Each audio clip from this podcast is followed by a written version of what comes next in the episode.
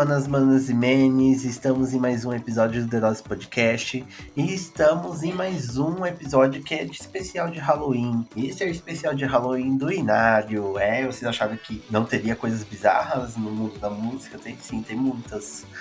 Só tem coisa bizarra no mundo da música. E aí, galera, chegamos, chegamos na décima edição já, olha só. Perduramos e chegamos até aqui. Para você que nos acompanha, muito obrigado. É isso, né? Décima edição, especial de Halloween. A gente não vai falar daqui em Petras, infelizmente, mas vamos falar de outras coisas aí que permeiam esse, esse mundo de, de terror e tudo mais. Ah, a gente pode criar uma teoria aí da, da Kim Petras, quem sabe? Né? Exatamente. será que aqui, teoria, será que a Kim Petras só é boa fazendo coisas do Halloween? Fica aí o questionamento. Ó, oh, polêmicas, aquelas. Enfim, pessoal, é, a gente tá usando aqui essa, esse especial do Halloween para falar sobre teorias da conspiração. Porque, né, se você vive nesse mundo pop, em algum momento você esbarrou com alguma teoria de alguma coisa relacionada a algum artista e debates, né, se sobre isso é real ou não. Então a gente selecionou algumas das teorias mais faladas e algumas que são tão bizarras que chegam a ser absurdas de se, de se imaginar ser possível. Mas iremos aqui comentar alguns e discutir, né? Será que é verdade ou será que é só apenas uma teoria? É isso, né? O que o LGBT mais gosta de fazer é ficar inventando fic. E a gente já falou bastante no último episódio sobre a teoria do quarto álbum, mas agora a gente vai para um lado um pouco mais terror da coisa, assim. São teorias mais macabras, algumas coisas mais misteriosas. Então, se você tem medo, assiste mesmo assim, que aí você vai ter é, chão para criar novos pesadelos na sua cabeça. É, e eu já vou deixar um aviso aqui também, que esse episódio vai ter algumas, alguns momentos que a gente vai falar sobre morte, sobre suicídio, sobre tortura, sobre enfim, satanismo, coisas bizarras. Então, se você é uhum. sensível, talvez não seja um episódio para você, ou seja, né? Porque também a gente não vai, a gente não vai trazer detalhes também não, mas são, são histórias bizarras mesmo que tem no mundo da música, né? Enfim, pessoal, é, antes da gente começar esse episódio, vocês precisam ouvir os recadinhos. Então bora ouvir e logo mais chegamos com as teorias. O The Podcast é um projeto independente criado por mim e por isso eu encabeço boa parte das funções desse podcast, desde pesquisa, roteiro, gravação, edição, e divulgação. E esse trabalho demanda tempo, demanda esforço, e por isso, se você curte esse podcast, você pode estar ajudando financeiramente para ele se manter e continuar melhorando cada vez mais. Existem duas formas de você poder ajudar. A primeira é a partir da plataforma Apoia-se, que é um financiamento coletivo, onde você pode estar ajudando com qualquer valor mensalmente e lá você pode estar pagando através de cartão de crédito ou boleto bancário. E também existe alguns mimos que você ganha ajudando esse podcast, né? Lá tem algumas campanhas, você pode estar dando uma olhada e aí você escolhe a melhor forma de ajudar esse projeto. A segunda forma é o Pix, onde você pode estar enviando o valor que você puder ajudar através da nossa chave, que é o e-mail desse podcast, derodspodcast@gmail.com. Tanto o link do Apoia-se quanto o e-mail do The Podcast está nas informações abaixo desse episódio. Se você não puder ajudar financeiramente, você pode ajudar divulgando. A divulgação é muito importante. Vá nas redes sociais do The Podcast, arroba e divulgue o episódio, divulgue os rios, divulgue as imagens, divulgue o próprio podcast. Pega o link do Spotify, divulga nas redes sociais, no WhatsApp, Facebook, Twitter, pois a divulgação é muito importante também e quanto mais pessoas divulgando divulgando aí esse podcast, mais outras pessoas podem ser atingidas. E é isso, pessoal. Os recadinhos são esses. Espero que vocês possam ajudar da forma que vocês puderem. Se não puderem, vocês escutando esse episódio de mandando mensagem pra gente falando que curte, que não curte, também é uma forma de melhorar muito. Então é isso, bora pro episódio de hoje.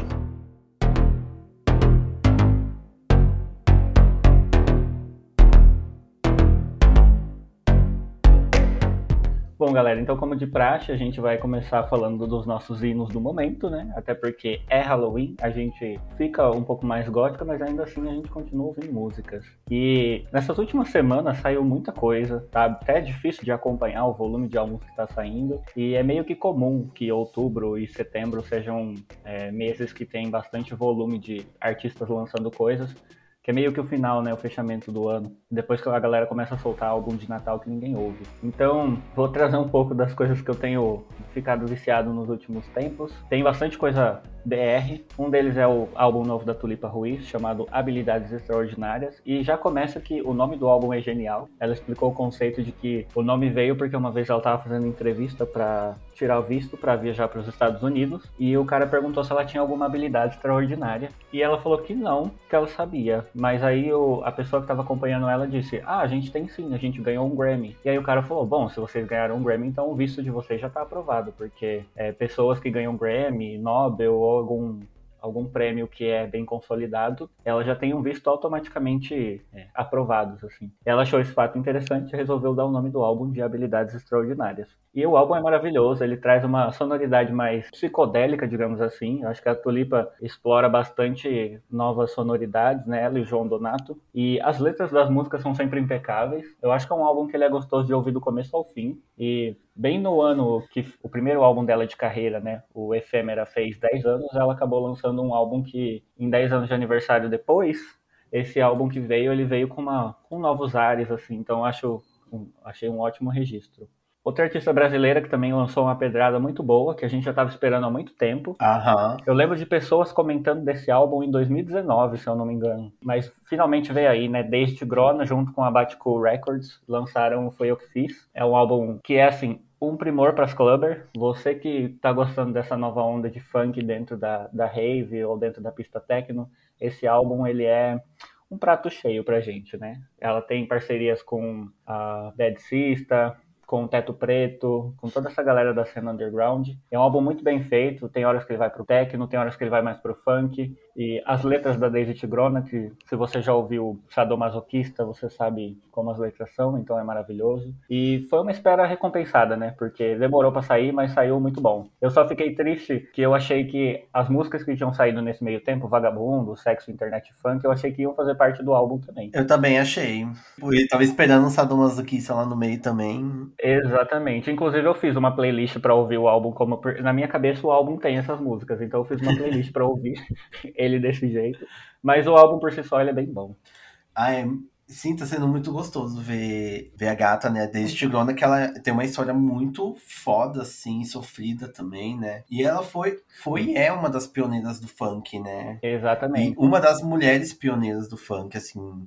Então, tipo, desde o início, assim, ela tava lá fazendo singles como Injeção, que é um ícone também, uhum. e fez várias músicas icônicas do funk, e infelizmente ela foi apagada, né? Por muito tempo ela foi, ela, ela foi apagada pelo próprio meio do funk, assim, né? Pela galera do funk. E é muito interessante ver ela sendo trazida de volta para uma nova geração, né? Que tá ligada ao funk também, mas não necessariamente, né? Eu lembro até quando o Jalu fez aquela música Prostituto, né? Com ela lá, que é icônica também. Eu acho que foi um dos primeiros é, chamamentos dela para essa nova geração, né? Eu, quando ouvi essa música, não, não conhecia ela assim como eu conheço hoje, como Daisy Tigrona, né? Uma das pioneiras do funk. É muito legal ver, né, essa galera nova que tá abraçando ela, a Jupe do Bairro também, que chamou ela pro, pro EP, lá do Corpo Sem Juízo. E agora essa galera, né, Teto Preto, Batista, essa galera nova aí que tá fazendo música aqui no Brasil, agarrando ela e falando, não, você vai continuar, você não pode ser esquecida, e fazendo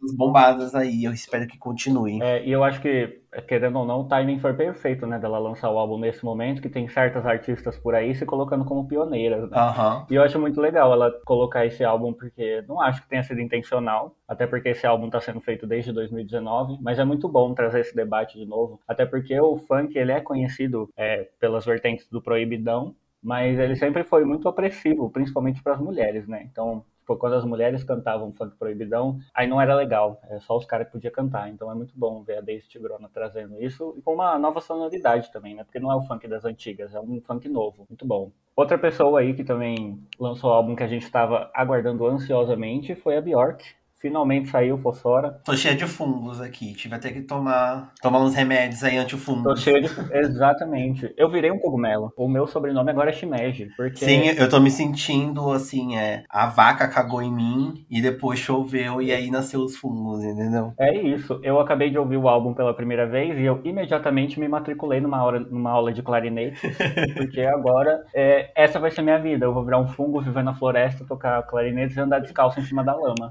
Porque o álbum é, é gostoso. Eu vi uma entrevista dela pra Pitchfork que ela fala que o processo criativo dela vem muito desse contato com a natureza, né? Então ela gosta de andar descalço na lama e aí sentir a lama entrando no meio dos dedos dela. E é engraçado porque o álbum passa essa vibe. Eu acho que se você pensar numa, num, num lugar que seja todo construído de fungos, a sonoridade vai ser exatamente a sonoridade do álbum da, da Bjork. E ele é muito bom porque quando ele foi anunciado, ela falou que o álbum ia ter como base principal seis clarinetes baixos e batidas de Geber, que é uma, uma vertente da música eletrônica, muito popular ali na, na Rússia e na Alemanha, que é bem estouradona. Só que o álbum ele não é só batidão, ele tem músicas mais calmas também. E eu gosto de como ele referencia álbuns anteriores dela. Dá pra ouvir muita coisa do Biofilia, muita coisa do Vulnícora, dá pra ouvir muita coisa do Vespertine também nesse álbum. E é um álbum maternal, né? Ela fala muito da relação dela com os filhos, da relação dela com a mãe dela também. Eu gostei muito, tanto em composições quanto no arranjo no geral, o álbum é perfeito. Eu lembro quando estavam os boatos desse álbum aí, falando que ela falou que ia ser a música mais agitada para tocar na balada dela e sei lá o quê. E aí ela veio com música falando sobre a mãe morta uhum. dela. Eu falei, ai, nossa, isso aí que é pra dançar na balada, gata. Exatamente. Uma balada diferentona é aí. Uma balada diferentona, né? Mas é, eu gostei muito do álbum, mas eu não ouvi ele o bastante para eu dar uma opinião mais, né, profunda, porque é isso, né? Pior que, pior que uma escutada e duas não dá pra você sentir todo o negócio. É impossível. E, mas, assim, já vou dando um spoiler. Aquelas, né? Spoiler. Momentos spoilers aqui no Inário. A gente vai fazer um episódio especial sobre Bjork, então poderemos estar falando mais profundamente sobre tudo que essa mulher fez, né? Exatamente. Então eu, eu vou deixar a minha opinião para futuramente. Então vem aí, é vem isso. aí. É, a gente fala com mais detalhes no próximo episódio. Se você é uma pessoa que se considera ai, a música da Bjork é muito diferente para mim, ouve esse episódio, a gente vai dar dicas para você de como começar Bjork. É, Bjork, tem uma amiga que ela fala, Bjork pras burras, a gente começa Bjork do zero para você conseguir gostar do som. Ah, louca, a gente já fazendo divulgação do episódio e... que não veio. Amo, é, é sobre é isso. E para finalizar minha lista também, eu juro para vocês que eu enxuguei ela ao máximo, porque eu queria ter trazido umas 10 coisas aqui que eu tô ouvindo, mas não tem como não falar do single novo de Paramore, né, Mores? O meu espírito emo, assim, ele foi revisitado, ele voltou, ele tá aqui e é ele que tá falando com vocês, porque a música é sensacional. Eu acho que ela é um compilado de tudo que eles foram desde 2004 ali, sabe? Tipo, agora que eles estão nessa vibe de flertar um pouco mais com o New Wave. Então, a música ela tem muito é, uma referência do som ali do Radiohead do Talking Heads, da, da galera dos anos 90, digamos assim, dessa parte do. É, é, o New Wave, mais New Wave do que foi o After Laughter, mas com uma revisitada, com uma pegada de pop punk do começo da carreira do Paramore. Acho que a música foi um ótimo ponto de partida, assim, pro que vem pro álbum. Uma pena que o álbum seja em 2023, ao mesmo tempo que eu gosto, porque se saísse esse ano, eu não sei se eu ia sobreviver, sabe? É muita coisa já pra eu lidar esse ano. Então, tá muito bom que eles voltaram e eles voltaram muito bem. Sim, é, esse single foi bem interessante mas eu fico um pouco surpresa com ele. Não surpresa, porque ele faz muito sentido com a maturidade que o Paramore veio criando, né, conforme o tempo, assim. Uhum. E foi se adaptando muito bem, né, às mudanças musicais, tanto que é uma das bandas, assim, que surgiu ali no movimento emo 2000 que ainda continuou, né? Muito bem, assim. Claro que tem outras bandas que continuam Sim. também dessa época, mas eu acho que o Paramore conseguiu ser ainda uma potência hoje em dia. E isso mostra aí, né, na, no show que teve aí, que abriu aí em São Paulo, que o negócio esgotou em 20 minutos. Tudo bem que, né, que eles foram fazer o negócio no Tietê, que, que eles foram fazer lá no Tietê, né? Exatamente. Mas é, eu acho que ainda vai ter mudança. Eu tô achando que eles vão mudar de lugar ainda para abrir mais ingressos. É possível. Mas, tipo, quando começaram a falar que eles estavam retornando, falaram que eles iam voltar na pegada de antes, né, dos primeiros álbuns, assim. Eu acho que, eu acho que isso daí, na real, é grande, grande teorias que abrem de qualquer cantor que tá retornando né? Que a Avril Lavigne também falaram a mesma coisa, falando que ela ia retornar ao som quando ela começou e tudo mais. E aí eu tava esperando algo mais pesado, mais rock, assim, né? Mas eles vieram com o pop rock super gostosinho, assim, com essa pegada New Wave. Então, tipo, foi bem interessante. Foi algo diferente, né? Bem diferente do que eles fizeram no After Hour, que flerta um pouco, né? Com, mas tem uma pegada diferente, então... É uma continuação, né? É uma continuação, é. Talvez menos deprimente, porque o... Exatamente. porque o outro álbum só parece ser feliz, né? Você vai pegar as letras é. só cor, cortação de pulso. Mas é, é isso, vamos ver aí o que vai vir. Provavelmente eles devem lançar mais algum single antes do álbum sair. Então vamos esperar aí ver o que acontece. Já tem um marcado para sair em novembro, se eu não me engano, aí, então... É isso, então. Vem aí. Vamos aguardar. Vem aí. Bem, agora eu vou falar dos meus hinos do momento eu meio que flertei um pouco aqui dos dias do momento da Roma, porque também foram coisas que eu, que eu gostei muito, né? Da Desist Grona, da Bjork, do Paramore. Mas tem dois álbuns aí que eu gostaria de citar. Um deles foi um que eu fiquei de surpresa, porque eu não sabia que ela ia lançar álbum, apesar de que ela já tava lançando singles aí, então já, já tava meio na suspeita. Mas eu tava achando que seriam singles soltos só, tipo um experimento, sabe? Ainda mais que ela vem dessa nova geração que tá cagando pra álbum, né? Eles, uhum. eles só vão soltando músicas, assim, adoidada, que é a Willow. Enfim, para mim ela é uma das melhores dessa geração nova que tá surgindo da música, por mais que ela já tenha uma carreira de milhões, né, gata? Ela já tá desde os oito anos aí fazendo música. Então, então não é também dizer que ela é nova, né? Ela não é mais nova, ela já já tá, tem mais carreira do que a Lady Gaga, aquelas.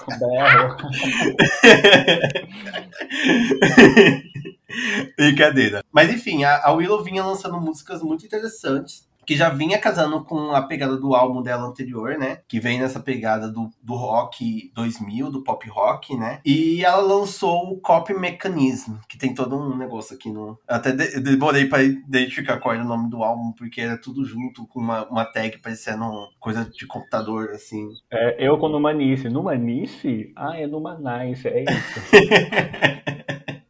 Bem isso.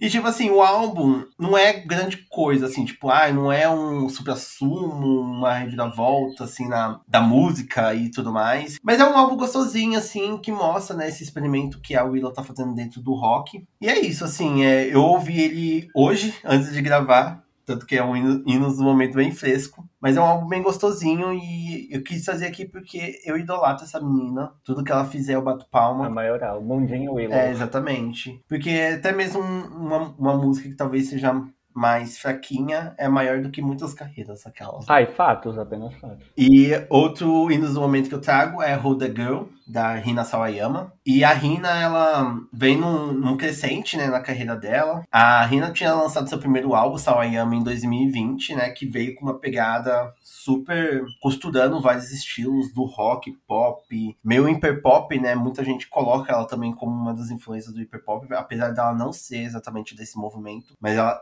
nesse álbum ela traz. E nesse novo álbum, Roder Girl, ela resolveu abraçar o pop rock e trazer essa estética, né, pro álbum dela. E eu tô com raiva, eu tô aqui, ó, apontando o dedo pra vocês. que as pessoas estão, tipo, criticando muito esse álbum, porque, sei lá, pra mim, esse álbum, cada vez que eu escuto ele, mais eu aprofundo nele, eu tô sentindo uma coisa muito grande que a Rina vem trazendo. Porque, assim, eu concordo que a sonoridade do álbum não é grandes coisas comparado com o Sawayama. Porque o Sawayama traz uma mistura muito louca e ela costura vários ritmos que vai do eletrônico pro pop, pro rock, de uma forma muito majestosa. E as letras também, né? Porque a Rina Sawayama é uma compositora exemplar. Mas eu acho que nesse Roda Girl, o negócio, a magia das, das músicas não tá necessariamente na sua sonoridade, mas tá na composição. E eu indico para vocês, assim, gente, se você só escutar um álbum, escuta o álbum lendo as letras. Que é, assim, magnífico, porque ela conta uma história nesse álbum. Eu adoro o álbum que conta história. Ela traz uma história sobre uma garota desajustada, estranha nesse mundo, que quer encontrar o seu lugar no mundo. E ela vai costurando, tanto que no início ela o início do álbum ela falando sobre como ela não se encaixa nesse mundo, como ela é estranha, sei lá o quê. E no final ela fecha com como ela gosta, como ela se encontrou, como ela gosta de estar viva e sei lá o quê. E no meio do, do álbum vem mostrando fazendo coisas muito interessantes, assim, como a música Frankenstein, que ela fala que ela não quer ser um monstro, que ela, que ela foi costurada, que ela teve que se costurar várias personalidades para poder ser quem ela é hoje.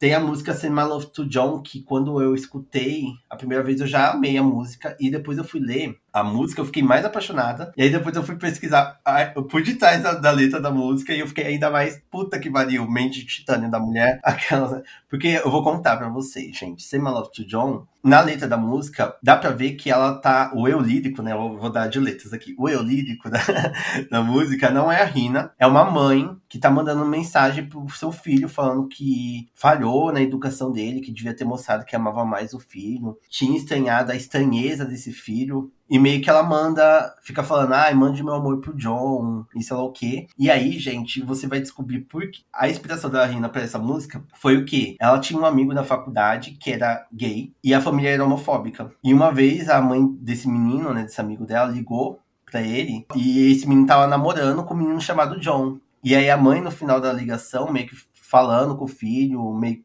carinhosa. E ela fala, ai, mande meu amor pro John, que é o namorado do menino. E aí ela se inspirou pra essa música, né? Que, tipo, sobre uma mãe lidando com a homossexualidade do filho, né? Sobre essa, essa estranheza de ter um filho LGBT. E aí, quando eu descobri isso, eu fiquei, gente. Fofa demais, né? É, tipo, eu fiquei assim, e eu tenho essa. Eu, eu já tive conexão só ouvindo essa música, mas depois lendo a letra, eu também fiquei assim, passado, porque, enfim, né, já entrando pro meu lado pessoal, né? Eu tenho um lance com a minha mãe também, assim, teve várias dificuldades quando eu comecei a me assumir LGBT, várias tretas, e hoje em dia a gente se dá bem, se bloqueia, aí eu fiquei, ai meu Deus, essa música é pra mim. Rina, você escreveu essa música pra mim. Ela fez pra Bruni essa música. Enfim, gente, ai, eu já tô aqui querendo puxar a pauta do álbum. Mas assim, Gente, sinceramente, assim, eu não, eu não consigo olhar esse álbum e falar como um, defeito, algo errado que a Rina fez, porque ela tá primorosa, assim, as letras da, música, e eu acho que as pessoas deveriam dar um pouco mais de atenção a eles. É isso mesmo, tô falando com você, Roma. Aquelas. Brincadeira. Tá bom. Eu, eu, só, eu só fiquei quieta. Tô, tô quieta aqui, ó. Brincadeira, é porque a Roma falou que nada. odiou o álbum, que a Rina deveria desistir da carreira dela, porque ela não é. deveria ser mais cantora. Ah, você quer me calar? Amo. Ela, def... ela defendeu tanto que ela até foi lubrificar a garganta agora, assim, de Ai, fiquei seca. Tá seca, pronto. Morri desidratada. Enfim, pessoal. Enfim, pessoal, esse é o hino dos momentos. A gente trouxe aqui. Como a gente sempre faz, sempre que a gente fala dos hinos do momento, a gente atualiza a nossa playlist lá no Spotify, chamado Hinos do Momento. Você pode encontrar o link aqui nas informações desse episódio. E lá a gente estará colocando algumas músicas que a gente citou aqui e também algumas outras que né, tá mexendo assim, impactando a nossa vida nesse momento. Então escutem lá. E agora vamos para as teorias? Vamos para as teorias.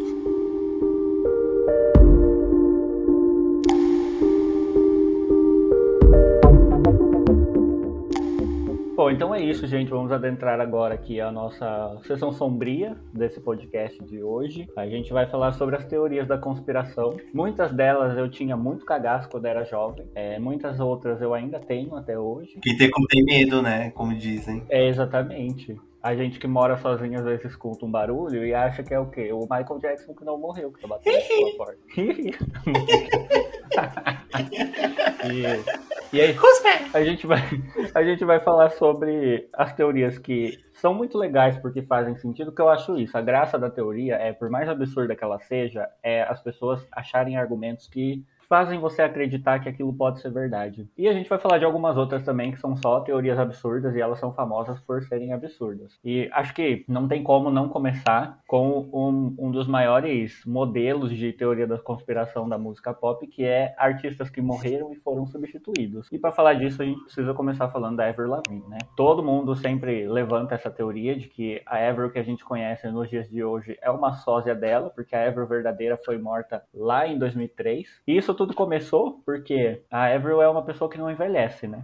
Ela já tá com o quê? Quase 50 anos? E... Ai, que maldoso! e a Avril já tá lá com, com a sua idade mais avançada, mas ela parece ter 15 anos.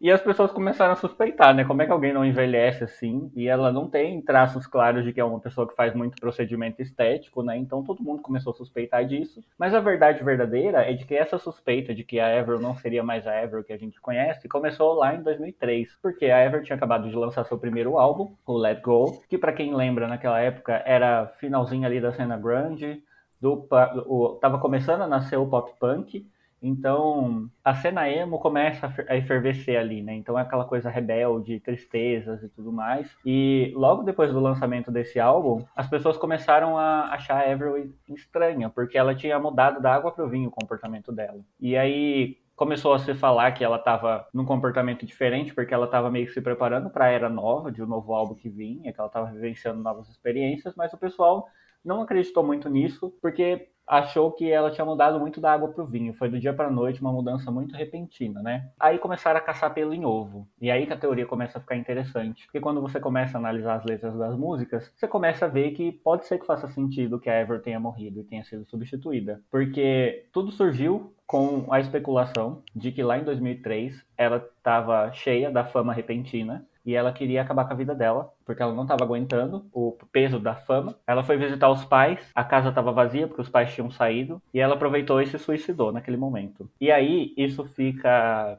meio evidente quando você vê let a letra de Nobody's Home, que ela fala um pouco sobre essa questão dela estar tá se encontrando sozinha num lugar, e a letra de My Happy Ending, que é basicamente como se fosse uma carta de suicídio dela se despedindo de todo mundo. E aí o pessoal começou a especular de que ela tinha se suicidado e que a sósia apareceu logo em seguida para cobertar o suicídio, porque a gravadora não queria perder a fama que a Ever tinha conquistado. Então eles tentaram achar alguém que fosse parecido com ela para botar logo em seguida no mercado e essa pessoa, tipo, morrer ali a, a, a especulação de que a Ever tinha morrido e continuar a carreira para eles continuarem lucrando, né? Só que os fãs começaram a achar essa sósia diferente. E a primeira coisa que surtiu a atenção de todo mundo foi a, o, o, nariz. Saiu até notícias na época de algum, algumas revistas super sérias, falando sobre a mudança repentina do nariz de Avril Lavigne. Ah, eu lembro disso. Isso virou um bafafá na época. Eu nunca vi um nariz tão, ser tão discutido. Exatamente. E aí a galera começou a, levar, a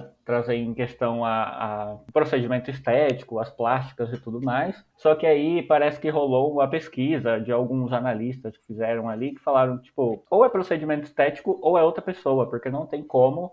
Não é, tem outra, outra coisa possível, né? Ou, é. ou, foi, ou foi plástico ou foi uma troca de corpo, não pode ser. Exatamente. É assim, como, como ninguém sabe lidar com a, com a pessoa que quer fazer uma plástica, eles acreditaram que era sósia mesmo, que era uma outra pessoa. Outra, outra coisa que começaram a especular sobre ser alguém diferente foi que a, a altura da pessoa mudou. Óbvio que tinha uma questão também de análise, inclusive a gente vai deixar aqui na descrição um blogspot, isso ainda existe, mas existe um blog de um fã brasileiro que ele pesquisou muito sobre essa teoria da conspiração e ele desenvolveu praticamente um dossiê super detalhado sobre todas as especulações ali. Se você ler aquele texto, você tem plena certeza de que a Avril morreu e foi substituída, porque Sim. é de uma minuciosidade, o nível de detalhes que ele traz para aquilo ali é, um, é uma tese de doutorado. Sim, eu, eu lembro na época que saiu essa teoria, que eu acho que é uma teoria um pouco antiga, mas eu acho que ela começou a ter mais vida assim em 2011, né? Mas na, no, na década de 2010. Que eu, tanto que esse, esse blog, se eu não me engano, não é de 2011. É. E eu lembro de ter entrado nesse blog, tanto que eu achava que ele não existia mais. Depois que eu descobri que ele existia, eu fiquei, não acredito, eu vou querer reler depois. Mas nossa, quando eu era novinho, eu lia isso e falava, meu Deus, será que é verdade? Ainda mais nessa época tava essas coisas de teoria da conspiração muito forte, né? Sim acho que início de 2010, nossa, pipocou. Era muito, era muito forte. Assim. Aqui no Brasil, né, ficou uma nova leva muito forte. Eu acreditava em tudo. Você ficava, meu Deus, não acredito. Exato, é, eu tinha muito cagaço. E, e, e, ele traz umas análises, assim, muito detalhistas, sabe? Do tipo, ah, nesse show aqui, a Ever tá com um curativo no pulso, então provavelmente ela tentou se matar porque ela é canhota, e aí a mão direita dela estava cortada, então é muito provável que ela tenha usado a lâmina para cortar o outro pulso, porque não faria sentido fazer o contrário. Então, assim, é nesse nível de detalhes. É muito é, é, é, um entretenimento muito bom, assim, de se ver. E aí, obviamente, que nesse blog tem vários detalhes ali, motivos, mas acho que uma das principais coisas também que a galera começou a desconfiar foi a questão da altura, né? A Avril, tipo, mudou o comportamento em performance de palco, a amplitude vocal dela também, algumas pessoas trazem essa análise, o timbre talvez tenha mudado também, mas tem essa questão da altura, porque em algumas biografias falam que a Avril Lavigne tinha 1,58m. E aí, nas novas, ela tem 1,55m. Toda pessoa passa por uma mudança de altura na vida, só que o estranho é quando a pessoa diminui com o tempo, né? E aí, assim, muita gente arredonda a altura, então acho que isso não é um problema. Só que aqui isso serviu para mais uma ponta solta das pessoas falarem: ela morreu mesmo, a sósia dela é menor que ela e basicamente é esse o surto, assim, de acharem que a Avril Lavigne foi substituída. Acho que toda vez que ela reaparece, né, porque esses tempos atrás que ela lançou o álbum novo, acho que essa teoria voltou a ser discutida, né, porque a Avril agora ela já, ela já não é uma artista tão falada quanto era antigamente. Então agora como ela reaparece de vez em quando, toda vez que ela reaparece, alguém fala de novo sobre essa teoria ainda. Ela não sei mais ela. É, e, e, e também que, o que endosa, né, é a mudança de estilo que a Avril fez, né, na... porque no início da carreira dela era bem meio tomboy, né, meio com roupas meio masculinas e sei lá o quê. E aí, conforme o tempo, ela foi ficando mais patricinha, né? O loiro dela ficou um loiro mais vivo, né? É, tem aquela música Girlfriend, uhum. que é praticamente ela falando que vai roubar a namorada de outra, de outra garota. e, tipo, as pessoas meio que começaram né, a falar assim, nossa, a Evil, a Evil do Let Go nunca faria música sobre isso. É, e eles tem, tem uns rolês até estéticos, né? Tipo, ah, a capa do, do álbum logo depois que ela se matou é muito diferente, é uma estética que ela não compraria, e aí é uma estética mais sombria, porque remete ao suicídio dela. Então, assim, tem muito pano para manga. É uma teoria muito bem desenhada e dá para você acreditar nela. Sim, é, a gente vai deixar aqui no, no link da, da descrição desse episódio o site para se você quiser aprofundar um pouco mais essa e você teoria. vai querer, porque o site é muito bom. é, a gente vai deixar aqui, porque também não tem como a gente trazer todos os detalhes aqui, né? Porque Exato. temos outras teorias para falar, mas é uma teoria que tem muitas camadas mesmo. Exato. E outra pessoa que também rende muito assunto nessa questão de morreu e foi substituído foi o Paul McCartney, o integrante dos Beatles, né? A dele também é uma das mais famosas, assim, no mundo pop, dessa questão de morreu e foi substituído. Acho que foi uma das, e... uma das primeiras, né? Se não for a primeira. Se eu não me engano, foi, é, foi uma das primeiras, porque rolou até uma. Como posso dizer? Tem até uma lenda urbana que é super conhecida nos Estados Unidos que fala Paul is dead, que é basicamente o Paul está morto, porque aconteceu lá em novembro de 1966, ele sofreu um acidente de carro. E aí muita gente acredita que ele tenha morrido nesse acidente de carro e tudo que aconteceu depois desse acidente já era com outra pessoa que não era o Paul McCartney de verdade. Esse acidente, estava para entender o contexto da época, eles tinham acabado de lançar o álbum Revolver, em 66. E aí, pouco tempo depois do álbum, veio acontecer esse acidente. Só que logo em seguida, a banda anunciou que eles iam diminuir a quantidade de shows. Eles acabaram cancelando algum, alguns shows da turnê da época, porque eles falaram que a banda estava um pouco mais ousada e os arranjos que eles estavam compondo eram muito complexos de serem reproduzidos no ao vivo. E por conta dessa complexidade, de ser impraticável reproduzir isso no ao vivo, eles iam reduzir a quantidade de shows, ia dar uma parada por um tempo para poder entender como é que eles iam fazer essa logística de levar a mesma sonoridade que foi gravada em estúdio para um show. E a galera começou a achar isso estranho, porque coincidiu de isso ser logo depois do acidente de carro com o Paul McCartney. Aí começou a levantar as teorias, e essa teoria ela foi eleita pela revista Time como uma das mais duradouras da história da música, porque tem muita teoria que sempre chega algum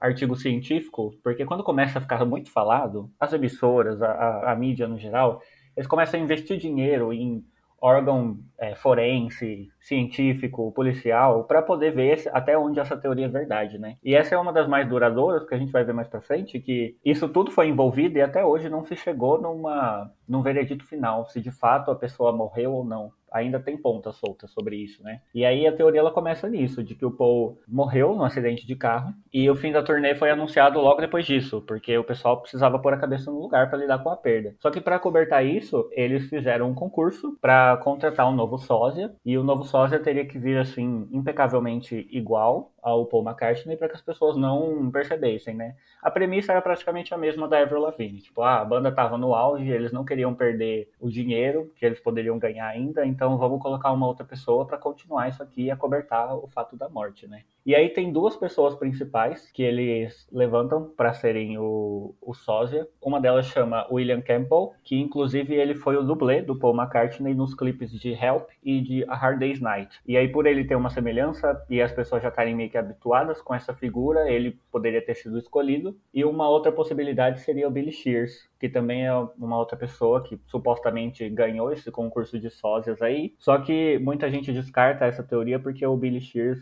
parece que ele era um pouco menor do que o Paul McCartney e para não dar o mesmo problema que deu com a Avril Lavigne, eles acabaram descartando o Billy Shears da, da jogada. Como o pessoal começou a falar muito dessa teoria, a banda percebeu que isso podia virar um negócio também. Então eles começaram a. E aí que eu acho que foi uma jogada genial, que eles começaram a, a absorver essa esses boatos como parte da, da, da, estética da banda, né? O John Lennon começou a jogar algumas pistas nas composições, nos álbuns e nos shows sobre, tipo, ó, pode ser que realmente vocês tenham, vocês tenham razão aí, né? E aí foi quando começou a ficar interessante, porque a própria banda começou a jogar possibilidades de que isso fosse real. E aí, para trazer algumas aqui para vocês, a primeira delas eu acho que foi a capa do Sgt. Peppers, que é um álbum bem famoso deles, e a capa é basicamente um funeral Muita gente supõe que esse funeral seja o funeral do Paul McCartney, que ali eles estavam é, velando o corpo dele e logo ali ele teria morrido. Uma outra suposição é de que na capa de Magical Mystery Tour, se você reflete essa capa no espelho, ela dá um número de telefone.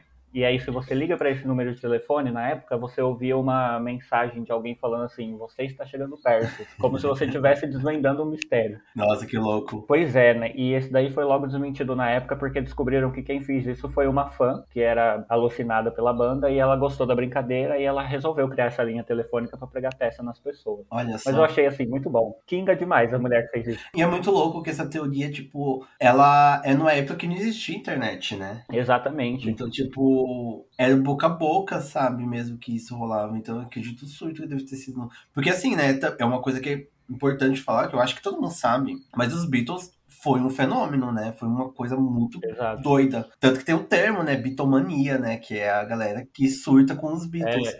Então eu fico imaginando essa galera surtando com esse. Eu acho que até hoje, nesse debate na, na, história da música, se existiu alguma banda que conseguiu o nível de magnitude que os Beatles conseguiram na época, né? Sempre esse debate Sim. isso. As meninas desmaiavam no show, gente. Tem Exato. vídeos, vocês precisam no YouTube, as meninas desmaiando, tendo um teco, vendo os Beatles, sabe? Tipo, nem nada foi comparado. As pessoas pessoas ficam dizendo que o One Direction teve um, uma coisa, mas eu, nem chega perto, gente, do que, que foi. Por favor, né?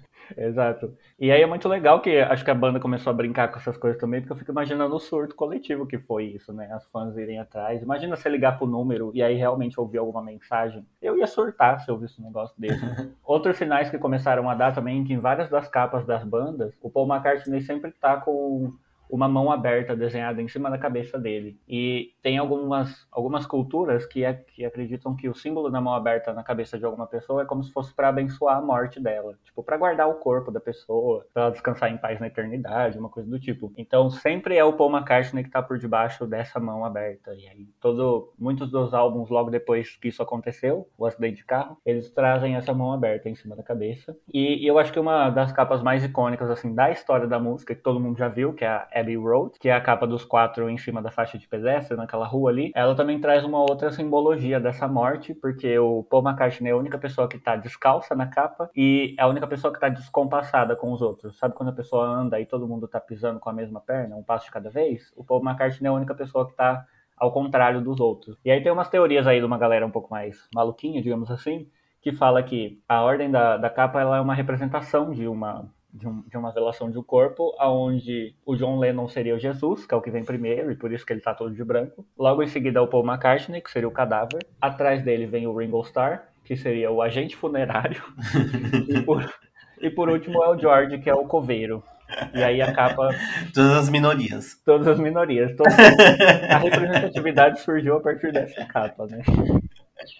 E, enfim, Aqui, eu, mais uma vez, a gente trouxe só algumas das simbologias que a galera trouxe, mas se você pesquisar, você acha muito mais coisas por trás. Mas o que eu falei sobre ser uma das teorias mais longas da história da música é de que em 2009, contrataram dois cientistas forenses para fazer uma análise do crânio do, do Paul McCartney. E aí, essa análise supostamente ia acabar com a teoria, né? Porque se, se o crânio da pessoa que, que sofreu o um acidente fosse o mesmo crânio da pessoa que está ali, hoje, tranquilo, a gente morre por aqui, o Paul McCartney é a mesma pessoa.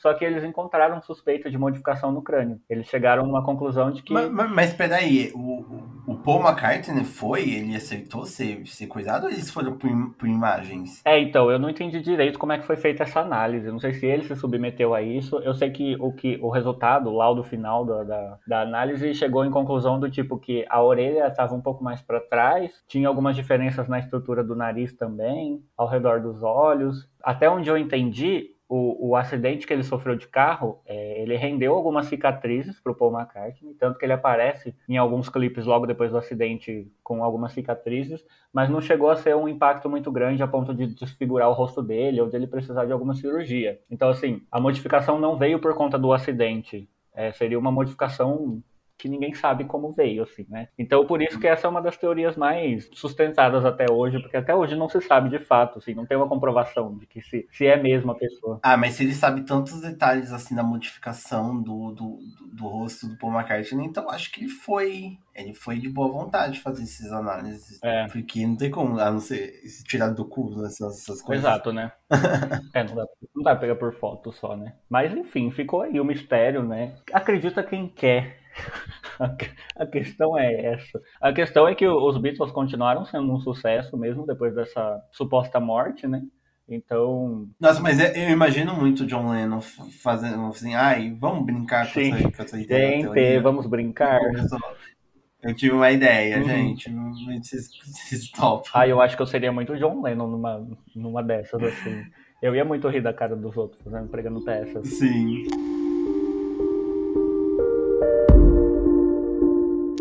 Então, ainda nessa vibes assim de mortes, a gente tem agora um, um outro segmento aí do, do mundo das teorias, que é o de pessoas que forjaram a própria morte, né? A galera que todo mundo acredita que ainda tá viva.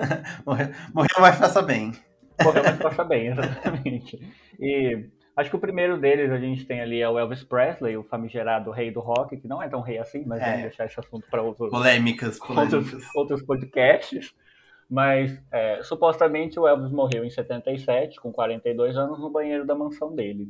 E aí, uma das estranhezas que a galera teve da morte dele é de que a causa da morte não foi divulgada e a família do cantor colocou a morte em sigilo até o ano de 2027. Então, se a gente quiser descobrir do que, que o Elvis morreu, a gente vai ter que aguentar aí mais uns aninhos. Ó, tá chegando? Tá chegando. Cinco tá anos? Tá chegando cinco anos a gente descobre do que, que o Elvis morreu. E acho que é importante falar também que é bem comum é, essas coisas de morte forjada acontecerem com ícones. Então a galera idolatra muito uma pessoa e aí quando ela morre, obviamente que muita gente não quer aceitar a morte, né? Então as teorias surgem a partir de, um, de uma não aceitação da morte. E, então muita gente começa a tentar achar ponta solta para acreditar que a pessoa tá viva, né? E as premissas a gente vai perceber que são sempre as mesmas. É tipo, ah, o fulano não aguentava mais, tá nos holofotes, então ele forjou a própria morte para poder viver em paz, escondido numa, num vilarejo de uma cidade que ninguém conhece, e aí ele tem um mercadinho que todo mundo vai lá. Mas basicamente a morte do Elvis veio, a, a, suposta morte fake veio a partir dessa não divulgação e veio com essa premissa aí de que ele queria paz. Então, uma das teorias é de que ele se mudou para Argentina e ele tá vivendo lá até hoje, porque é um, um, vilarejo que ninguém conhece muito, as pessoas não vão, não tem muito turista, então ele vive lá em paz. Outra teoria que a galera tem é de que ele vive em Las Vegas e Las Vegas seria muito fácil para ele viver porque é uma cidade muito conhecida pelo número alto de sósias do Elvis. Então, ele poderia muito bem mudar para lá, se passar por um sósia e ficar fazendo show. Ele podia continuar fazendo show se um dia ele sentir saudade de voltar a fazer show ele podia ir lá num barzinho fazer o show. o show vestido. Isso seria genial, sinceramente, seria genial. Sim, não, essa, essa teoria eu acredito demais, porque eu achei tudo. Imagina, você é, se passa por outra pessoa sendo você. Olha aí o nível. Psicanalistas que estão ouvindo esse podcast, falem pra gente o que, que significa isso. A pessoa querer se passar por, por ela mesma, só que por, um terceiro, por uma terceira pessoa. Ia ser tudo. E aí tem essa teoria de que ele tá em Las Vegas fazendo shows como sósia do Elvis, mas é o Elvis mesmo. Só precisa descobrir qual deles é, né? Aí tem umas teorias mais concretas ali sobre a morte, que trazem um pouco mais de sentido, que uma delas é de que existe um pastor Bill Benny, que ele falou que no dia da morte ele coletou umas amostras de sangue do corpo que estava no caixão e ele fez um teste de DNA e ele alega que esse teste é, deu incompatível com o DNA do Elvis Presley. Então era de uma outra pessoa. Outro fato que veio aí é de um fotógrafo chamado Mike Joseph, que ele tirou uma foto da mansão um pouco depois da morte do Elvis. E uma das fotos que foi divulgada, a galera viu um rosto em uma das janelas e esse rosto parecia muito com o do Elvis Presley. Na época a família saiu em defesa falando que o rosto da pessoa era de um parente, eu não lembro qual o grau de parentesco, mas era de alguém que era muito parecido com o Elvis, mas que não era ele de fato. Mas ficou essa suspeita aí no ar. E Algumas das suspeitas também que vêm, além da não divulgação da morte, é que o Elvis serviu o exército por muito tempo. Inclusive, ele chegou a ser sargento, que, se eu não me engano, é um dos cargos mais altos que você consegue chegar. E quando ele morreu, o velório dele não teve as honrarias do exército que geralmente uma pessoa que serviu o exército tem, que é da bandeira enrolada no caixão e da presença do corpo militar lá fazendo algumas cerimônias de honra. Isso não aconteceu no velório do Elvis e a galera achou isso muito estranho. E na época o pai falou que ele não concordava muito com isso, então ele não queria envolver muitas pessoas na morte do Elvis, por isso que eles não autorizaram a honraria do exército. Mas rola uma discussão sobre isso não ser algo que se coloca em questão, se a pessoa autoriza ou não, porque é um negócio que ele tem que ser feito para honrar a pessoa que serviu o exército, enfim, né? Quero mais é que o exército se lasque. Mas a grande questão é que ficou essa suspeita por aí. E uma das últimas vezes que essa polêmica veio à tona, porque acredito que agora a gente já está numa época suficiente de que se o Elvis forjou ou não a morte dele, ele muito provavelmente já está morto hoje de fato, né? Porque não sei se ele teria idade ainda para estar tá vivo e saudável, fazendo shows em Las Vegas como sósia dele. Mas em 2020 surgiu uma outra polêmica de que o especialista em caligrafia ele analisou uma das cartas que o Elvis mandou pro Ronald Reagan, que era um dos presidentes dos Estados Unidos na época. Filho da puta também, maldito. Filho da puta também, né? É, é isso, escroto falando com escroto, né? E na carta ele pedia para ser um agente federal. Então ele analisou a caligrafia dessa carta e analisou a caligrafia da carta de óbito e percebeu que era a letra da mesma pessoa. Então surgiu essa teoria de que muito provavelmente o Elvis tinha redigido a própria carta de óbito e assinado a carta depois da morte dele, né? Então ficou no ar aí essa polêmica de que provavelmente ele tenha forjado a morte dele mesmo. Deixou de ser cantor para poder virar um agente secreto. Agente secreto, virou do FBI. Bem cara de militarista mesmo. Trocou, trocou o microfone pelos cotonetes que revela se tem sangue ou não no, no lugar. Outra pessoa aí também rende muito assunto sobre a morte não ter acontecido de fato é o Michael Jackson, né? Esse eu lembro de ter vivido na pele, porque foi 2009. É, sim. Eu lembro do estardalhaço que foi a morte desse homem. É, foi assim, dias e dias de cobertura midiática em cima da morte dele. Rolou até uma problemática depois sobre o tanto de exposição que foi dada da vida dele, né? Graças à presença da mídia e tudo mais. Mas fato é que ele morreu em junho de 2009 de parada cardíaca. E aí essa parada rolou porque ele estava tomando um coquetel de remédios muito fortes, que foi receitado por um médico que chegou até a ser preso na época por conta de, de homicídio. E o médico foi solto um pouco depois por ter cumprido cárcere e tudo certinho. Mas o rolê foi que ele teve uma overdose desses medicamentos, teve parada cardíaca e faleceu. Mas logo depois da morte, rolou esses boatos de sempre, de muita gente achando que estava vendo Michael Jackson em alguns lugares mais escondidos. Tinha muita gente que jurava que ele ainda estava vivo, porque, ah, via ele no vilarejo tal. Fui comprar meu, meu leite no mercadinho e trombei com o Michael Jackson. Ele ainda está vivo sim. Ah, eu, eu lembro também da, de umas imagens do carro de ambulância que mostra o, uma pessoa parecida com o Michael Jackson pulando no negócio de ambulância.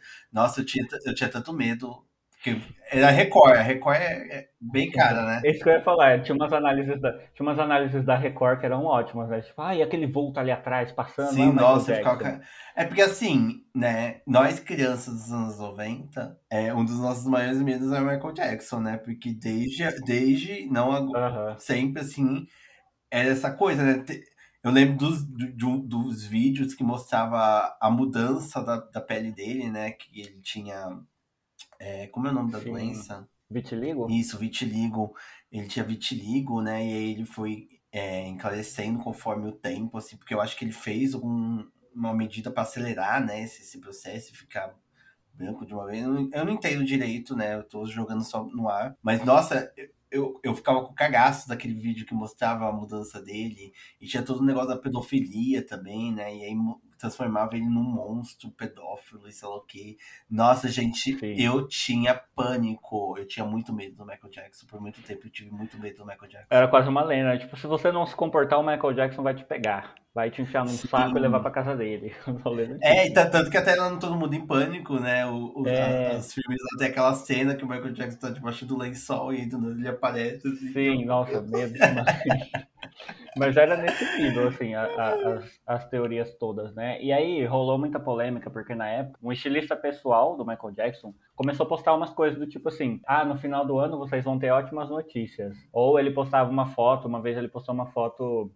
É, isso já em 2018, ele postou uma foto de alguma pessoa que a silhueta era masculina e estava com trajes muito característicos do Michael Jackson no estúdio. E aí ele colocou a seguinte legenda: ele falou tipo, ah, em um estúdio em algum lugar do mundo, um lugar secreto, e ele vai voltar em breve. Então a galera ficava ali em surtos, falando, meu Deus, ele não morreu mesmo. Mas enfim, muita gente fala que ele forjou a morte dele porque na época que o Michael Jackson morreu, ele estava tomando esses remédios pesados porque ele já estava numa crise muito fodida, assim, psicológica. Ele já estava numa decadência da carreira por conta dessas acusações de pedofilia e tudo mais. Ele já era um- uma figura que estava prestes a se tornar um, um- um vilão, né? Aquela coisa do tipo, ah, e viva suficientemente para você não se tornar um vilão, uma coisa do tipo.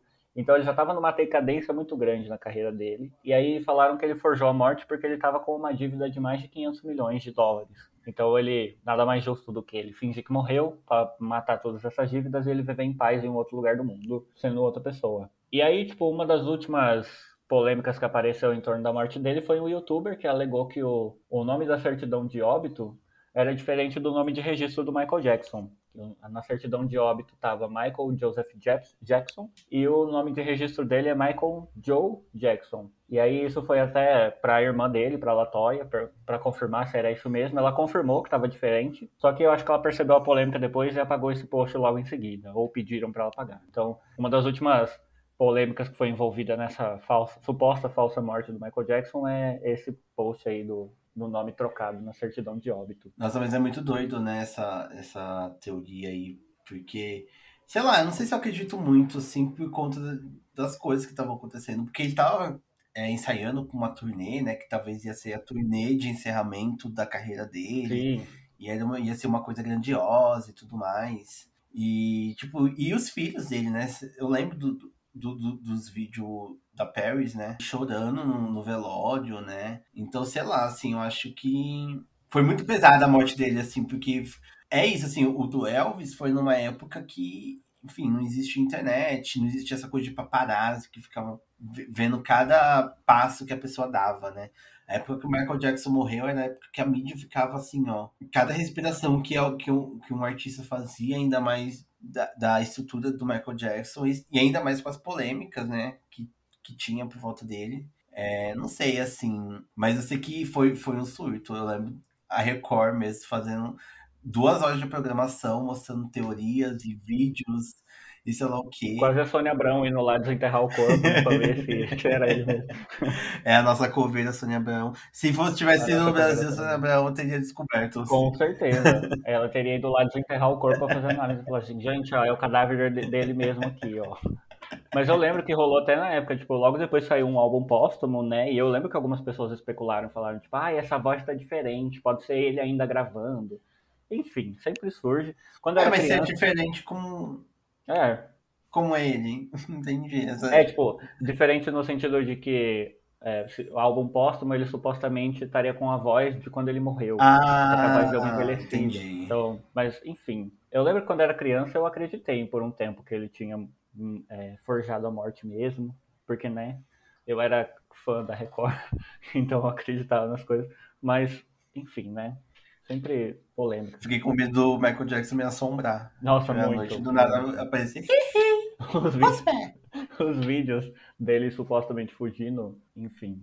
Outra pessoa aí que também tava nessa de, de morreu, mas não morreu, foi o Tupac, que também era um outro ícone pra cena do hip hop, acho que ele é um dos maiores nomes, assim, que já passou pela face da terra. E aí a, a treta do Tupac, ela é um pouco mais é, pesadona, né, porque o Tupac ele era um gangster e supostamente ele morreu por conta de uma dessas brigas de gangues aí. Lá em 96, é, ele tava num carro e esse carro levou quatro tiros. Muita gente fala que essa é uma das maiores teorias conspiratórias da música, porque surgiu muita coisa em cima dessa questão. Tem muito podre que saiu por conta dele fazer parte de gangue e tudo mais, saiu muita coisa depois dessa suposta morte dele. E aí muita gente fala que estava presente no dia e endossa essa coisa de que a morte foi forjada de fato. É, uma das pessoas que estava nesse dia é um cara que chama David Myers. Ele era um policial na época, detetive, alguma coisa assim. E ele assumiu que ele ajudou o rapper a forjar a própria morte. E aí tem teorias que falam que ele se mudou para Cuba e outras que falam que ele foi para Malásia. Mas as duas saem da mesma premissa, de que ele queria dar uma sumida e ele forjou sua própria morte. Esse cara, o David Myers, ele alegou uma vez que ele recebeu um milhão e meio de dólares para ajudar a forjar a morte e que no dia do acidente, do suposto tiroteio, eles compraram um cadáver de 50 mil dólares para colocar no lugar da cena do crime para parecer mesmo que ele tinha sido morto. E aí parece que existem outras pessoas que estão envolvidas nessa questão também, que acabaram confirmando depois como que isso foi tratado e tudo mais. O rolê foi de que nesse dia o Tupac é, voou de helicóptero para o México, porque lá os agentes federais não podiam perseguir ele. E aí depois ele foi para Cuba ou para Malásia. Aí fica a critério de cada pessoa acreditar para que lado ele foi. E ele vive escondido até hoje. E tem alguns fatos curiosos dessa morte dele que ajudam a levantar mais suspeita, né? O, logo depois que aconteceu o acidente, é, pelo que eu entendi, assim, porque sinceramente cada lugar fala uma coisa, tipo, as pesquisas são muito soltas, né? Porque são muitas suspeitas, mas parece que o corpo dele foi para um hospital e a família só deixava pessoas muito próximas acessarem o hospital e logo em seguida ele faleceu, e assim que ele faleceu, ele já foi cremado. Então não deu tempo de ter uma cobertura midiática em cima disso, porque foi tudo muito rápido. E o amigo mais próximo dele da época, chamava Knight, ele falou que pagaram 3 milhões de dólares para que a cremação fosse particular. Então era só o corpo dele e só o, o, a pessoa que fosse cremar. Ninguém podia acessar lá o espaço para também não levantar essas suspeitas a mais. Uma das outras suspeitas que vieram e que logo depois da morte do atestado lá de, de óbito, é, eles fizeram uma declaração de bens do Tupac e essa declaração de bens veio com 100 mil dólares e alguns carros. E o pessoal achou estranho porque o Tupac era um nome muito famoso na época, ele era tipo praticamente é, milionário, então 100 mil dólares, por mais que pareça uma quantia muito alta, parecia um dinheiro muito menor do que o que ele tinha na época de fato, né? Então muita gente associou isso a tipo, ah, eu declarei um patrimônio menor porque o resto eu ranquei para mim, para eu viver ou na Cuba ou na Malásia, com base nessa nessa fuga aí. Mas ficou esse clima pesadão aí sobre a suposto, o suposto tiroteio, a contratação de cadáveres e, e coisas do tipo. Olha, mas assim, essa teoria talvez seja a que eu mais, assim, olhando assim, acreditaria, assim. Essa parece mais real, né, realmente. É, porque essas coisas de gangue realmente é, é uma coisa muito pesada nos Estados Unidos, né? Sim. É, tanto que até hoje os rappers, né? Parece que eles se, se coisam em gangues, né? Tem muita gente que fala que, tipo, ah, alguns artistas tiraram foto já com o Tupac, porque ele aparece em alguns eventos exclusivos, e aí ele ele vai para esses eventos, depois volta. Já falaram também que a Rihanna trombou ele em Cuba e já tirou foto com ele. tem a, a Beyoncé e o Jay-Z. Todo mundo já tirou foto com o Tupac depois que ele morreu, aparentemente. Nossa, é. Realmente, assim, não, não sei. Mas essa coisa toda aí de comprar corpo e colocar. É, mas, mas, pelo que eu entendi assim, da teoria, o Tupac não tava nesse tiroteio. Usaram o tiroteio para colocar como ele que as pessoas acreditavam que eles estavam e aí usou esse, essa ideia para matar ele de vez, né? Exato. Exato. É, tem até um, tem até um outro fato que a, pessoa, que a galera fala que é bem curioso, de que no dia dessa morte, o suposto cadáver ele estava é, nu, digamos assim, ele estava só de roupa normal. E tem um rolê que falam que o Tupac, como ele era envolvido com gangue, ele recebia ameaças de morte diretamente. E ele acabou ficando muito paranoico, então todo lugar que ele saía de casa, ele sempre usava um colete à prova de balas. E aí disseram que encontraram esse cadáver no, no veículo sem o colete de balas. Então o pessoal achou muito suspeito, falou assim, como assim? Ele ia sair de casa de boas, sem um colete à prova de balas. Ele sempre sai com colete, por que, que aquele dia ele não estava? Então rola mais essa suspeita aí. Que loucura. Será? Tupac, se você estiver ouvindo esse podcast, Será? manda sinalzinho aí. aí Fala aí que eu quero tirar like. foto com você em Cuba também. Manda o Pix pra gente.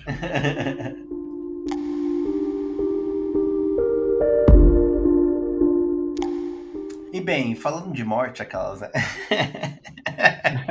Como o clima tá legal, a gente vai continuar falando de morte. A gente vai continuar falando de morte.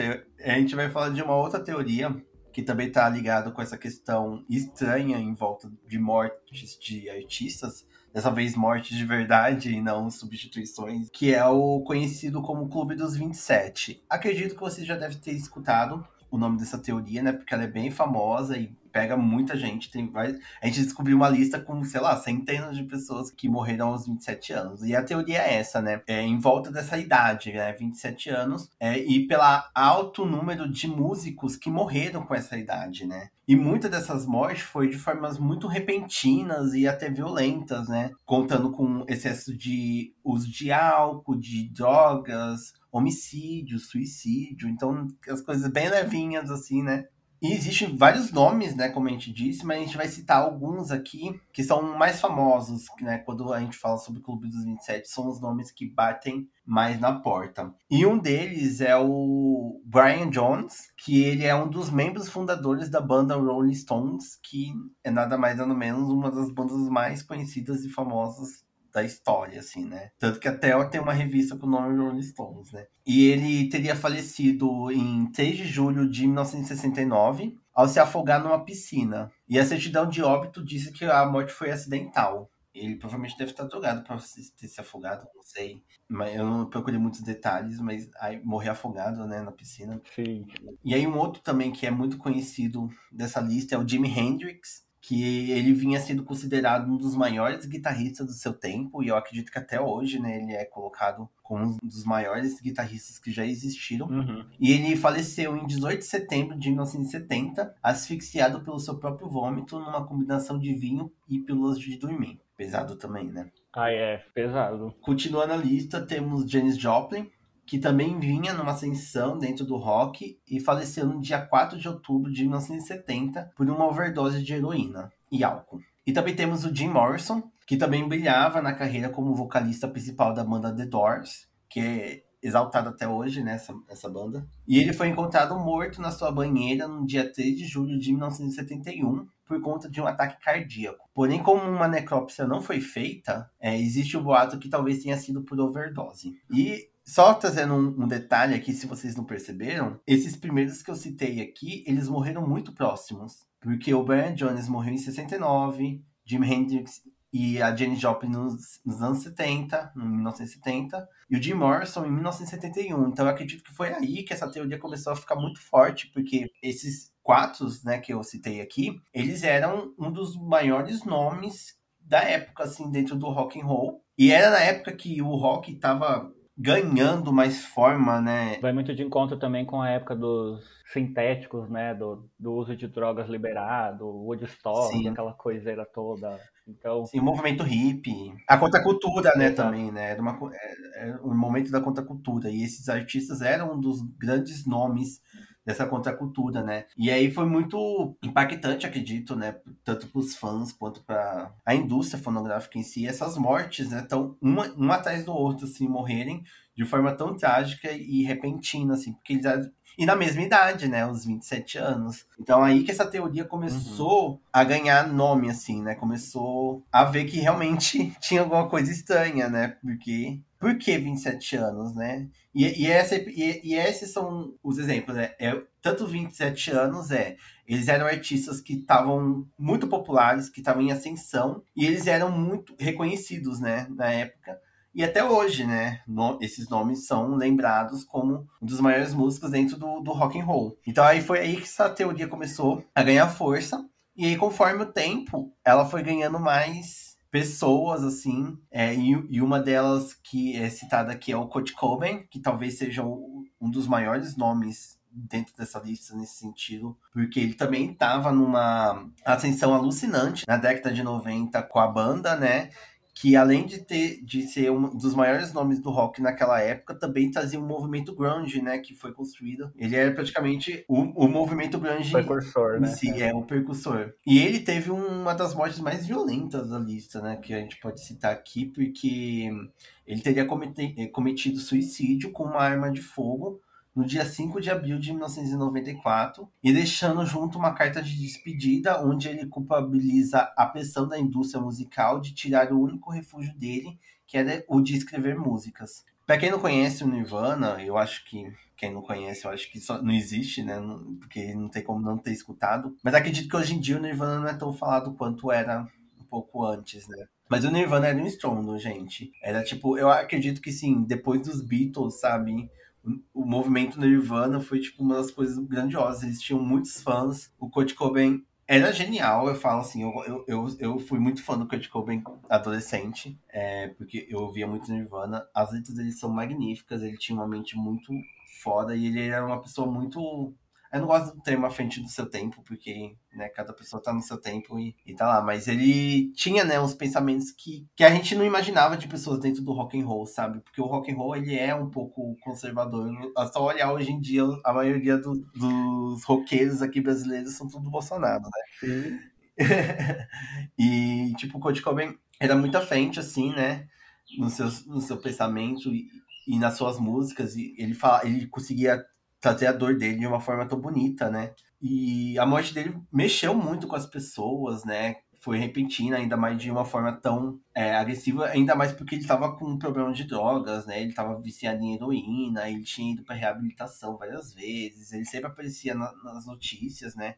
Por conta disso, também junto com a Courtney Love, que é a, era a esposa dele na época. Então, isso, isso começou a reviver, né, essa coisa do Clube dos 27, por ele ter morrido aos 27 anos. Mas isso também foi criou uma teoria dentro da teoria. Porque começaram a falar de que talvez o Kurt Cobain não teria é, se suicidado, mas sim sido, sido um homicídio, né? Alguém teria matado ele. E uma das pessoas que acabou sendo acusada disso foi a esposa dele, Courtney Love, que, enfim, os fãs começaram a culpar ela. Primeiramente que os fãs nunca gostaram dela, né? Eles sempre disseram que, que sempre arrumavam um jeito de diminuir ela, falava que ela foi a ruína do Kurt Cobain, que foi ela que fez ele ficar viciado em heroína e tudo mais, né? Porque também eles tinham um relacionamento conturbado, gente. Se vocês pegarem para ver o relacionamento deles, é praticamente eles se drogando e brigando, sabe? Quase sempre. E aí as pessoas começaram a colocar ela como culpada porque na época parecia que o Kurt Cobain queria terminar o casamento que ele tinha com a Courtney Love. E se caso terminasse, né, a Courtney Love ia ficar sem nada, né? Ele ia tirar, ele ia tirar o nome dela do testamento dele e tudo mais, ia ficar sem nada. E aí a Courtney Love teria planejado matar ele antes dele tirar o nome dela do testamento e ela conseguir ficar com o dinheiro dele. E também, dentro dessas teorias desse casal, existe uma teoria de que o Kurt Cobain escrevia as músicas da banda da Courtney Love, porque na época ela tinha uma banda chamada Hole, que fez um sucesso, ele não fez um tanto sucesso quanto o Nirvana, foi uma coisa bem repentina, assim, apareceu e decaiu depois. E muita gente fala que o Kurt Cobain escreveu as músicas da banda e, e colocou a Courtney Love como a compositora. É, machismo ou fato, né? Fica aí o questionamento. É, então... Assim, eu vou ser sincero que a questão das letras da, da, da música, não sei. Porque eu acredito que possa ter influência mesmo, né? Os dois uhum. viviam juntos, né? Exato. Ele poderia dar algumas coisas. Mas essa questão da Courtney Love ter matado o Kurt Cobain, eu acho que é muito questão de machismo mesmo. Porque a galera... É a mesma coisa que rolou quando os Beatles acabou e começaram a colocar a culpa na, na Yoko pelo fim da banda, sabe? É a mesma coisa aqui que eu sinto. As pessoas não gostavam da Courtney Love. E começaram a, a criar essa teoria muito absurda, porque assim, a Courtney Love sofreu muito com a morte do Kurt Cobain, sabe? Tipo, quem acompanha um pouco a vida dela, nossa, aí, é aí que ela entrou nas drogas, ela parecia uma explicação muito doida por conta disso. O relacionamento era muito conturbado, né? Então era claramente uma dependência emocional de um pro outro. Então, assim que ele morre, é um negócio que, tipo, imagina ela lidar com, com isso, né? Se ela de depositava tudo nele e ele tudo nela, como que fica quando uma pessoa vai embora? É, então. Foda. E, e aí é, é, é muito louco, assim. Eu, eu lembro, eu não lembro se é verdade, mas eu lembro que a Courtney Love divulgou, né, a carta de suicídio dele, não foi? Acho que foi algo assim. É, foi, e aí muita gente começou a também a falar isso, né, que tipo, que ela foi insensível com a morte dele e sei lá o que. Mas eu concordo, assim, né? Por que divulgar a carta de suicídio do cara, né, mano? Uhum. Então, tipo, é muitas polêmicas que tem, né, na morte dele. E aí Sim. acaba criando essas teoria dentro da teoria, né? Mas voltando ao Clube dos 27, não podemos deixar de citar uma das figuras recentes e emblemáticas a entrar nessa lista, que foi a Amy Winehouse, né? E a Amy Winehouse talvez seja um exemplo mais impactante, talvez pra gente, né? Porque ela foi muito recente, a gente acompanhou, né? É, eu acho que foi a única que a gente viveu, né? Desse, Sim. do- dos principais nomes do, do Clube dos 27, Sim. é a única que a gente viveu. E, e foi e a mesma coisa, gente. A Amy Winehouse estava surgindo com uma carreira meteórica na indústria. Ela era uma exímia cantora e compositora. Porém, né, ela também tinha essas questões com o vício, né, em álcool e em drogas, né? E além né, desse, desse vício em drogas, ela também tinha uma bulimia nervosa, o que fez ela ter muitos transtornos alimentares e aparecer diversamente, excessivamente magra. E eu acho que eu lembro disso, sabe? Que aparecia notícias e aparecia uma foto da Amy House que ela tava, tipo, puro osso mesmo, puro osso. Era muito chocante, assim. E aí eu acho que é isso, né? Porque essa época também era a época dos paparazzis, né? E, e- e é muito louco, assim, porque a gente praticamente assistiu né, a Amy Winehouse se destruir, sabe? E é muito pesado, muito pesado, porque ninguém ajudou ela, sabe? Ninguém. Só ficaram apontando, né? Foi nessa época que o Pânico fez aquela. Ai, aquela coisa super. A paródia dela, né? É, aquela paródia que uma pessoa vestida de Amy House ficava correndo e, e- e- e chutando as pessoas, não lembro direito, xingando as pessoas, É. Era algo assim. zoando com os surtos dela, sabe? Mas era bem Então, isso, era tipo, praticamente a gente via que existia um problema e ele tava ali na nossa cara, só que o que as pessoas focavam era do tipo, nossa, gastei meu dinheiro pra ver o show da, da Amy Winehouse e ela abandonou o show no meio porque ela ficou bêbada demais e saiu chorando do palco. Ai, sim, nossa, é muito pesado esse Foi. vídeo. Tem esse vídeo, né, no, no YouTube da, Aham. da House entrando no show e ela tava completamente chapada, assim. Ela não tava lá, gente. Ela não existia, ela só tava em cima de um palco. É, e a galera focava no, tipo, ai, falta de profissionalismo, mas ninguém parava pra pensar na questão saúde mental, né? Então foi, Uhum. foi, Foi um dos últimos shows dela, não foi? foi, foi um dos últimos. É, é realmente triste, assim. E aí tem um documentário também, né, sobre Amy Winehouse. Nossa, eu chorei tanto assistindo esse documentário. Eu assisti uma vez pra nunca mais. É isso. Porque aí você vê que. É que assim, eu não gosto de falar que foi culpa. Porque é isso, culpa é cristã, né? Tem, tem, tem várias Uhum. camadas. Mas, tipo, a família dela não, não ajudava ela, os amigos enfiavam mais ela no vício, os fãs não davam o suporte que ela precisava, sabe? Então, tipo, isso acabou acontecendo nisso, né? Que no dia 23 de julho de 2011, Uhum. ela faleceu por intoxicação alcoólica. E ela foi encontrada lá, né, na, na casa dela e tudo mais. E foi todo um bafafá também, né, da mídia. Começaram a falar, ai, a gente sabia que ia acabar assim. E, tipo, sabe, tipo, se sabia porque a gente não fizeram alguma coisa, sabe? É, tipo, ver a autodestruição e só usar isso pra clique. E a gente tem outros exemplos, gente. Não é só a Amy Winehouse. É, teve a Britney também, né, que teve todos os problemas dela lá. Lindsay Lohan, Amanda Baines. Teve até recente aí com a cara de Lavigne, né, que foi encontrada na rua também, descalço, sei lá o quê. E as pessoas começaram, ai, nananana, ficar culpabilizando ela, sabe? De vez de, sei lá, tentar criar um apoio, não sei. É, eu acho que hoje em dia ainda é mais problemático, né? Porque já tendo todo esse histórico de episódios dessas pessoas, acho que as pessoas deviam tomar um pouco mais de cuidado na hora de lidar com essa situação. Mas o que todo mundo sempre associa é a questão profissional. Do tipo, ai, surtou, não está sendo profissional, então a gente vai descer o pau na pessoa, sem olhar o problema por todas as camadas. Sim. É, então, e aí a Amy Winehouse é um último exemplo que a gente coloca desse Clube dos 27. Eu, eu fiquei chocada, aliás, quando eu entrei no Wikipedia do Clube dos 27. Depois vocês pesquisem isso.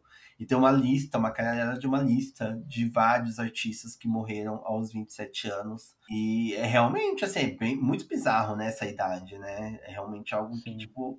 Eu lembro até na época que a Lady Gaga tava prestes a fazer 27 anos. E os Sim. fãs falavam, começaram a falar: Ai meu Deus, eu estou com muito medo da Lady Gaga morrer aos 27. E eu fiquei: Nossa, você é fã ou hater?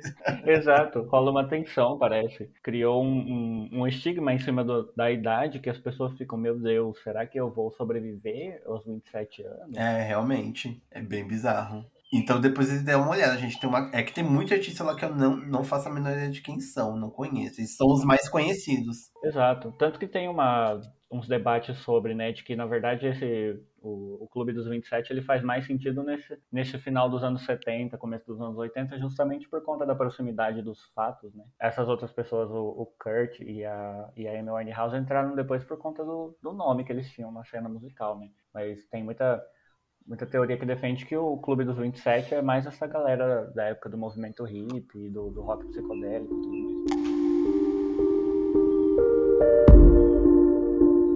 Mas saindo desse assunto de morte. É, e entrando no, no, assunto super leve, tipo pacto satânico.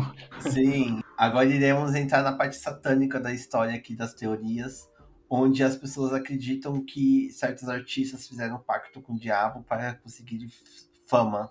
E um dos exemplos clássicos dessa teoria de conspiração, e uma das mais antigas, é o cantor de jazz e blues chamado Robert Johnson, que ele é considerado um dos um dos proeminentes, sabe, que fez o, o gênero se tornar o que, que é hoje, né? E ele é um músico preto, que foi uma grande referência e se popularizou no blues. Também foi um dos que fez a padronização do gênero, né? Como o gênero do blues é conhecido hoje com, com o formato dos 12 compassos do blues. Foi ele que meio que movimentou e padronizou esse gênero, né? Lá na década de 30. Então, porque ele era um exímio, né, guitarrista na época de 30, né, que, né, vamos poder, temos que falar que o racismo, né, nos Estados Unidos era escândalo. É, acho que a palavra que resume essa teoria toda é racismo. Exatamente. O racismo era escancarado, né?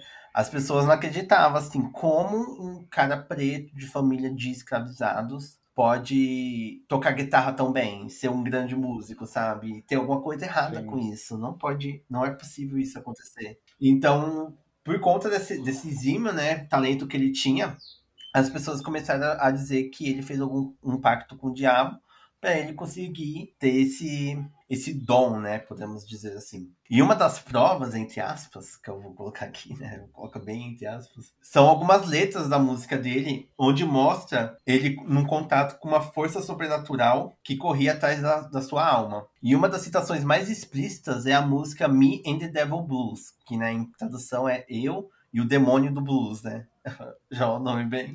Onde ele descreve Satanás batendo em sua porta e pedindo para ir embora com ele. Outras comprovações vêm de testemunhas que descrevem comportamentos estranhos de Johnson. As comprovações são: o homem pouco falava, tinha um olhar profundo e fixo, e que ele gravava as músicas virado para a parede e agia como se tivesse incorporado algo. Enfim, né? Não pode ser tímido e antissocial, né? Senão você está sendo incorporado pelo capeta. E outro, outro apontamento é que Johnson surgiu do nada. Sabe-se que ele é do estado de Mississippi, de uma pequena família de lavradores, mas a sua data de nascimento é confusa e não se sabe exatamente em que ano ele nasceu. E Johnson também não frequentou a escola, então muita gente acreditava que ele conseguiria ter talento para ter guitarra só poderia ser algo sobrenatural, né? Porque não tem estudo, é filho de escravizados, de lavradores, numa cidade pequena e tudo mais. Como esse cara conseguiu se tornar um dos grandes guitarristas da história? Oh, meu Deus, tem que ter o diabo. Como assim? Um preto autodidata? Não pode, não.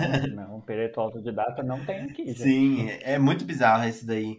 E, e tanto que dentro dessa lenda, né, diz que o Johnson foi até uma encruzilhada com um violão e uma garrafa de uísque e convocou o diabo, pedindo para ser o melhor musicista que já existiu e ser um exímio na guitarra e que ele pudesse tocar qualquer coisa que ele quisesse com o violão. E aí os dois teriam fechado o pacto com ambos bebendo uísque. Olha só, bebeu com um capeta. Pior que assim, a cena em si, ela rende um, uma fotografia muito boa, né? Se ela for reproduzida, mas... Sim. É, tanto que eu acredito que é, agora, né, acabou o Pantanal, né, agora tem o Trindade lá, né? Que é um, um, tocador de viola muito bom, né? E ele disse que ele fez um pacto com o diabo. Então, tipo, essa lenda urbana, ela acabou criando várias camadas, assim. Ela acabou virando uma lenda urbana mesmo. Sim. Que come, começou a influenciar, né? Na cultura pop em si, né? E no cinema também tem filmes que falam sobre isso, sobre pacto com o diabo, sobre músicos fazendo pacto com o diabo para poder é, ser grandes músicos. E elas originam dessa história do Johnson, que para mim é um belo exemplo de racismo mesmo. Porque é isso, as pessoas falam assim, ah, um preto não pode conseguir, só pode ter conseguido isso Ai, através de um pacto. Porque não é possível, assim, um preto conseguir fazer isso, sabe? É, única e simplesmente, não tem. É, é racismo, acabou. E saindo um pouco dos Estados Unidos e vindo pro Brasil, a gente vai falar um pouco também de alguns pactos satânicos que aconteceu aqui no Brasil, né? Que não é só coisa dos Estados Unidos. Porém, o termo pânico satânico veio dos Estados Unidos. E é preciso explicar um pouco, né? É, sobre o que é esse movimento. Ele surgiu ali pela década de 60 e 70 e ele foi criado a partir do movimento da contracultura. Lembra que a gente estava falando de Janis Joplin, Jimi Hendrix, essa galera do Woodstock, movimento hippie. Era uma galera que estava vindo quebrando os ideais assim morais, né, da, da sociedade, de valor de sociedade dos Estados Unidos, de antes que era bastante opressores e conservadores. Então ali na década de 60 e 70 estava acontecendo o movimento hippie, a revolução sexual, a revolta de Stonewall, surgiam figuras como Malcolm X, Martin Luther King. Então era uma mudança radical numa sociedade, né, que estava acontecendo, onde que as alas conservadoras estavam sendo quebradas. E aí foi nesse momento que essas alas conservadoras começaram a dizer que era o diabo. Só pode ser o diabo responsável por isso. Eles estão querendo, eles estão querendo tentar, eles estão querendo acabar com as Jesus nossas está voltando. Jesus está voltando. Eles vão acabar com as nossas crianças. Isso é lá o quê? Então, tipo, começou esse movimento de que o diabo, né, tava incorporado na sociedade e culpava celebridades e figuras importantes por influenciar negativamente a mente dos jovens, né, as nossas crianças. Então, várias pessoas foram acusadas de satanismo naquela época. Beatles, Bob Dylan, Led Zeppelin, Ozzy Osbourne, Kiss, entre diversos outros, assim, foram envolvidos com satanismo em algum momento. Isso se manteve até hoje, né? Até hoje, assim, tem hora e meia vem alguém acusando alguém de satanismo. É, qualquer coisa que desvia ali da estrutura heteronormativa e machista, é, ai, o mundo está perdido, Jesus está voltando. Exatamente. E no Brasil não foi diferente, né? No Brasil também teve um momento de pânico satânico que existe até hoje, né? Porque eu, foi o quê? Foi em 2020 que teve aquele assassino que começaram a falar que foi que ele tinha ele era satanista, que matava as pessoas para fazer ritual satânico. Eu não lembro agora o nome não lembro o nome dele, não lembro quando foi, mas eu lembro que teve um bafafá aí. E na época da internet, gente, época da, da informação a todo momento, as pessoas acreditando nisso e fazendo vídeos falando, ai meu Deus, ele fez pacto satânico, sabe? E, enfim, a, a, aqui no Brasil, ela surgiu mais ou menos ali pela década de 80 e 90, e principalmente por conta da queda da ditadura militar, né? Que foi um rompimento de uma sociedade que estava naquele momento. E aí as alas conservadoras começaram a ser a se chocarem, né, com esse movimento novo que estava vindo. E aí começou, né, o pânico satânico. a gente tem vários exemplos também de, de, disso, não só dentro da música, mas em, em várias camadas. Teve até o caso Evandro, né, recentemente, que foi construído o podcast que mostrou lá que pessoas foram presas, acusadas de sequestrar crianças para poder fazer rituais satânicos e uma galera foi presa, torturada, teve que assumir isso e, e, e eram inocentes no final, né? Então é, é, é uma coisa muito doida. E um dos símbolos que a gente tem desse pânico satânico é a Xuxa. Todo mundo já ouviu a história que a Xuxa fez pacto com o diabo, da música ao contrário, que traz mensagens subliminares. E isso começou nos anos 80, né? Que nos anos 80 a Xuxa vinha num sucesso astronômico com o público infantil, né? Foi nessa época que ela fazia o programa Show da Xuxa na Globo. Ela vinha da Manchete, né? Ela começou a fazer sucesso na Manchete, que é a época que tem a Xuxa Verde. Sim. ela era modelo também, ela teve que decidir se ela iria ser cantora ou se iria ser modelo. Ela decidiu ser cantora infantil. E aí ela foi pra Globo, foi um estouro, ela começou a fazer músicas como Hilarie, né, que é uma das músicas mais famosas dela. Enfim, né, ela tava estourando, assim, sucesso meteórico. E então, ela lançou um disco chamado Show da Xuxa, com as músicas que ela cantava no programa, uma delas é Hilarie. E é exatamente esse álbum que começou esse, essa acusação de satanismo da, da Xuxa. Porque, sei lá, não sei o que a pessoa tava fazendo, ela devia estar tá muito entediada no dia. Ela falou: Ah, eu vou tocar a música da Xuxa ao contrário pra ver no que que dá. E é sempre assim, né? Tipo, ah, vou pegar uma capa e olhar lá no espelho, vou tocar uma música ao contrário. É, tipo isso. É sempre... eu, eu, fico imaginando o tédio que a pessoa tava né, poder fazer é, isso. Vou pegar o rótulo da Coca-Cola, jogar na luz pra aparecer o símbolo do Exatamente. Diabo, coisas do nada. E aí a pessoa, né, não se sabe quem pegou o disco da Xuxa, começou a tocar ao contrário. E aí na, é, diz que na música Doce Mel, né? Aquela doce mel, do, do, do, doce mel. Que também é bastante famosa, não tanto, mas ela é famosinha. Começou a dizer que, ao contrário, a música citava Exu. Ó, já vai, já, já pega uma entidade do candomblé. Fala que o Exu e o ato de beber sangue de crianças. É, parece que Exu não sai daqui e sangue entra na boca como um lanche. Nova era livre e solta na avenida e sangue, sangue, sangue. É o que dizem que a Xuxa diz o contrário. E eu vou colocar um textinho aqui porque tem no YouTube, já que é áudio, eu vou colocar o textinho aqui pra vocês verem se realmente é isso que ela diz. Porque eu não acho que ela Ai, diz isso, mano. As pessoas. Sabe coisas de tipo, as pessoas escutam. É, ela escuta o que ela quer escutar? Se a pessoa coloca na mente que ela vai ouvir isso, e aí ela escuta e aí ela acredita que, que tá realmente dizendo isso.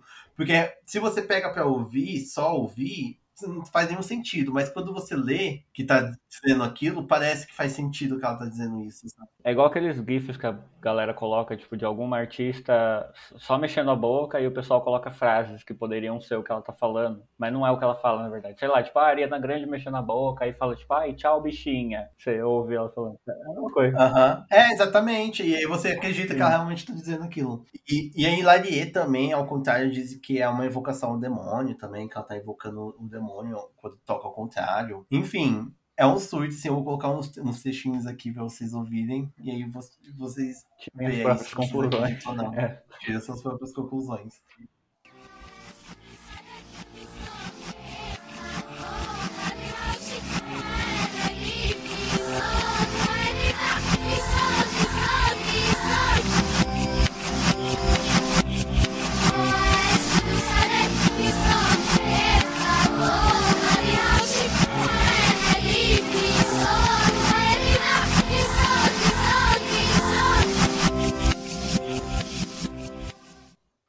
Mas não para por aí. Tem uma outra lenda da Xuxa que icônica, essa daqui eu acho icônica. Ah, essa eu, eu faria um filme, eu faria uma versão brasileira de Chuck Sim. com a boneca da Xuxa.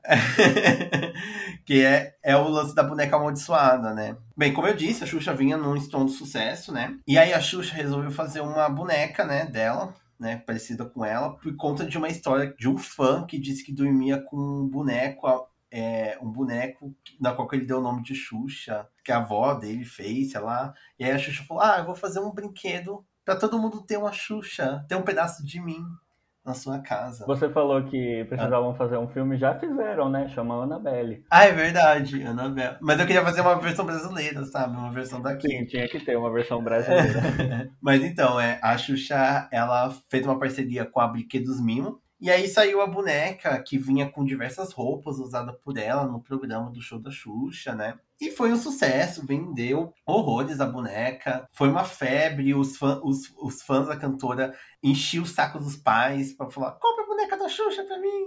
E os pais, ai, sai daqui, pivete do caralho. e aí acabavam comprando, né, a boneca. E aí vem a lenda, né? Como a lenda surgiu? É, a lenda tem local, gente. Dessa vez tem uma localidade. Ela surgiu em. Ela surgiu em Sorocaba, interior de São Paulo. Mas não se sabe exatamente por quem. Sabe? Sabe que foi ali em Sorocaba que surgiu, mas não sabe realmente quem é que começou, quem foi a pessoa. Mas a lenda diz que é o quê? Uma criança de dois anos teria pedido a boneca da Xuxa pra mãe. E a mãe, ela, ela era pobre, né? Ela não tinha emprego, estava desempregada. E ela disse pra criança que é, é, ela só conseguiria comprar a boneca se caso o diabo mandasse o dinheiro. eu amo. Tem frase de efeito ainda. É, uma coisa que, que, toda mãe responderia, assim, né? Exatamente. E aí, segundo a lenda, né, a mãe recebeu um dinheiro extra do nada, sabe? E aí é exatamente o dinheiro que ela precisava para comprar a boneca. Eu amo. É uma especificidade essa teoria que eu amo. Conseguiu dinheiro. E aí ela foi lá e realizou o desejo da filha. Comprar gás, comprar comida, quem quer, né? Vou comprar a boneca da Xuxa pra, pra minha filha. É isso. e então a lenda ganha duas versões. A primeira é que a mãe comprou a boneca. E durante a noite, a mesma teria sido possuída, tendo as unhas aumentadas e até os seios da boneca crescer. até hormonização da boneca, né? Pum, Sim. Né? Tomou um hormônio, pum, peito. Cresceu, né?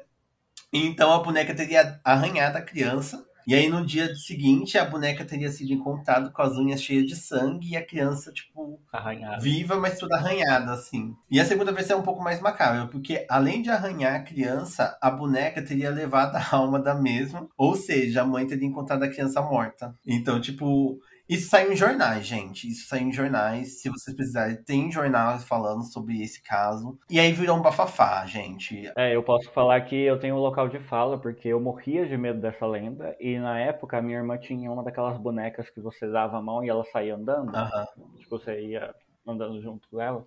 E essa porra dessa boneca ficava no meu quarto, porque não tinha espaço no quarto da minha irmã. E aí eu dormia todo dia, olhando para essa porra dessa boneca, sentada em cima do cesto de, de roupa suja, com um olhar satânico na minha direção, assim. Eu, obviamente que eu não dormia, né? Tinha insônia, crise de pânico e tudo mais. A minha infância foi traumática por conta de uma boneca. É, então, e, e não só a Xuxa, né? Teve o boneco do Fofão também, né? Que dizia que Sim. o esqueleto dele era um punhal. Vinha com uma faca. É, vinha né? com uma É. faca, e aí que à noite o, o Fofão tirava a faca de dentro dele e matava. Mano, o, Fo- o Fofão pra mim é a versão do Chuck. Eu é porque eu, eu, não, eu não sei, eu não Sim. sei como foi esses lances, assim. Eu não lembro quando surgiu a teoria do Fofão e tudo mais. Mas o Chuck é igualzinho Fofão, gente. Eu não sei quem se inspirou em quem. Porque é muito idêntico. Exatamente. É, é, é, é isso. E eu acho que a boneca da Xuxa caminhou para que a. engatinhou para que a Annabelle pudesse andar um dia. Porque, juro, para mim a história da Annabelle é baseada nessa lenda de Sorocaba lá. é isso, o Brasil criando tendências. Por isso que eu quero. Mano, eu preciso. Um dia, eu sou cineasta, sou estudante de cinema. Vou bater aqui, ó, gente. Um dia me cobrem. Eu vou fazer um filme sobre uma boneca É brasileira. Me chama pra atuação. né? É sobre isso.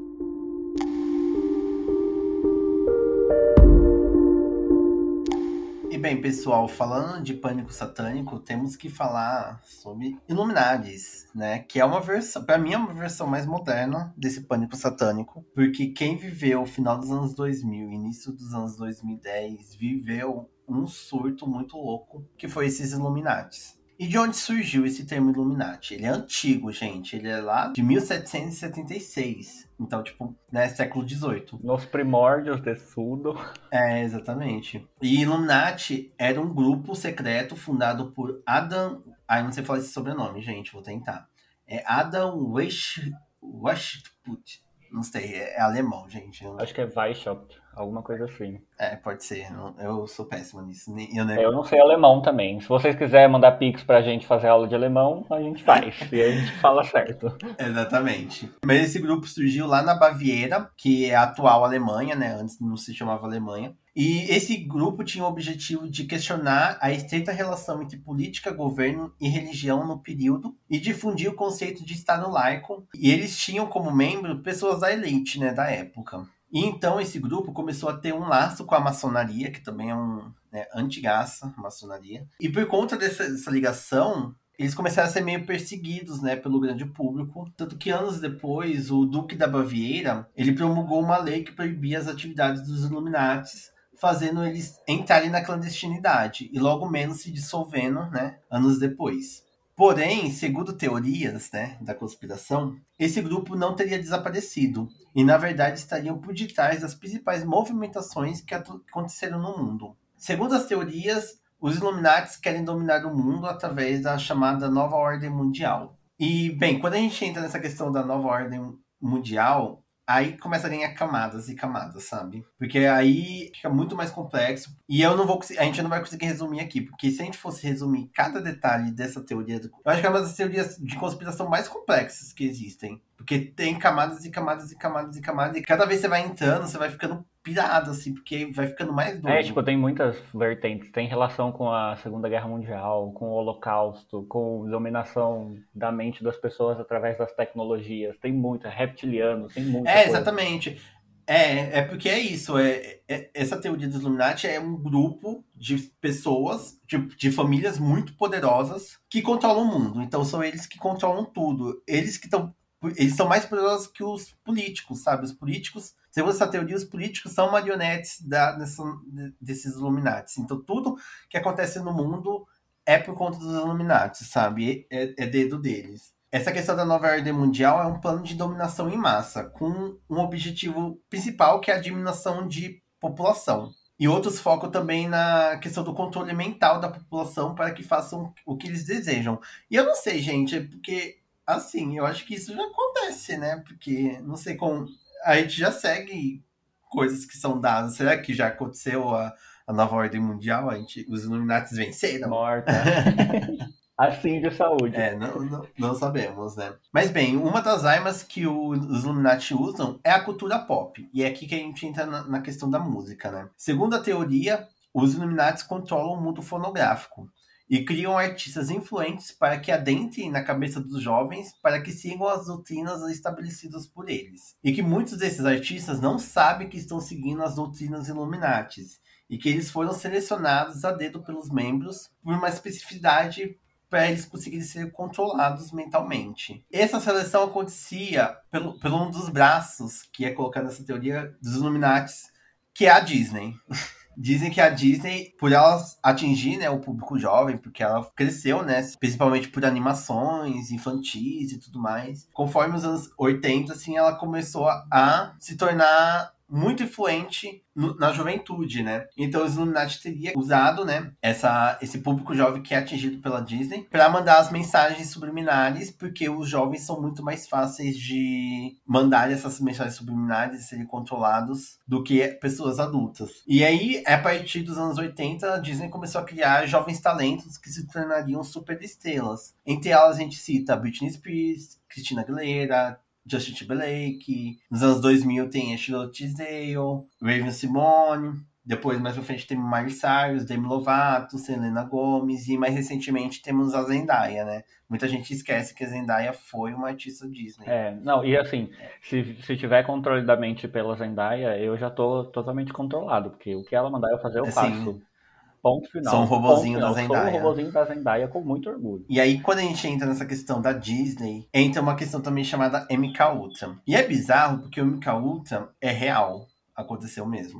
Mas vamos entrar em detalhes. O que é o MK Ultra? O MK Ultra é um programa secreto que ele faz lavagem cerebral através de tortura psicológica e uso de drogas, geralmente é o LSD. E aí eles escolhiam jovens que têm algum tipo de trauma, porque é através do trauma que eles conseguiam fazer esse controle, porque eles tentavam quebrar a cabeça da pessoa para ficar suscetível a esse controle mental, né? Então, eles precisavam de jovens frágeis. Isso explica muito porque os artistas Disney geralmente entram em confusão, né? Tipo, Britney Spears surtou, Christina Aguilera também causou, é, Miley Cyrus causou também, Demi Lovato teve toda a questão do vício dela em drogas e tudo mais. Então, colocam essa ideia de que eles escolhem jovens frágeis por conta disso. E como eu disse, o mais bizarro é que o MK Ultra foi realmente um programa secreto que existiu. Na década de 50 e 60, os Estados Unidos estavam vivendo a Guerra Fria, né? Depois da, guerra, da Segunda Guerra Mundial, o mundo se polarizou entre Estados Unidos com capitalismo e a União Soviética com socialismo, com comunismo, né? E aí começou a rolar umas notícias de que soldados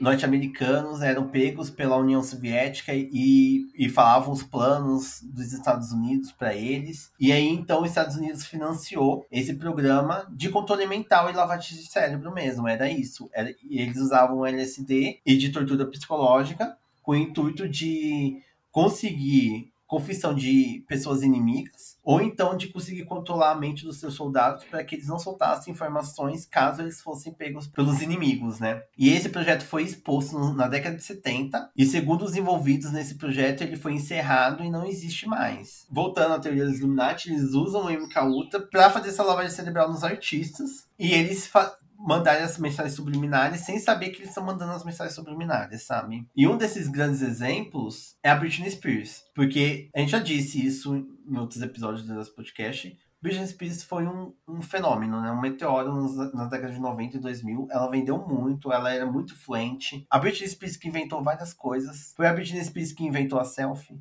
Foi a Britney Spears que inventou a calça jeans. Foi a Britney Spears que inventou o pop. Foi. O que, que mais a Britney Ela inventou várias coisas.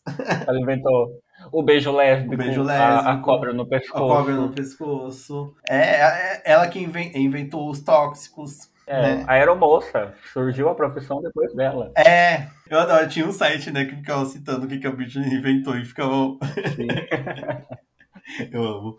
Mas então, a Britney era muito influente. E segundo essa teoria, a Britney sofreu esse controle mental do MK Ultra para passar as mensagens dela para a juventude, né, através das músicas e videoclipes. Porém, dizem que esse controle não dura para sempre, ele é meio suscetível, porque assim, os artistas são mais suscetíveis de serem controlados quando têm pouca idade, são jovens, né, adolescentes. É, conforme eles vão envelhecendo, fica mais difícil ter esse controle. E por isso, muitos crentes dessa teoria dizem que o colapso que a Britney teve em 2008 foi essa quebra desse controle e uma tentativa de aviso pela cantora de que algo estava errado, né? Então ela meio que estava saindo desse controle mental, estava percebendo a merda que estava acontecendo estava tentando dizer a verdade através do surto dela. E é mais bizarro ver isso, né, conforme o que aconteceu depois, né, do surto dela, com os pais e sei lá o que. Se fosse na época do, dos Illuminati, nossa, eu ia totalmente acreditar que os pais dela são Illuminatis.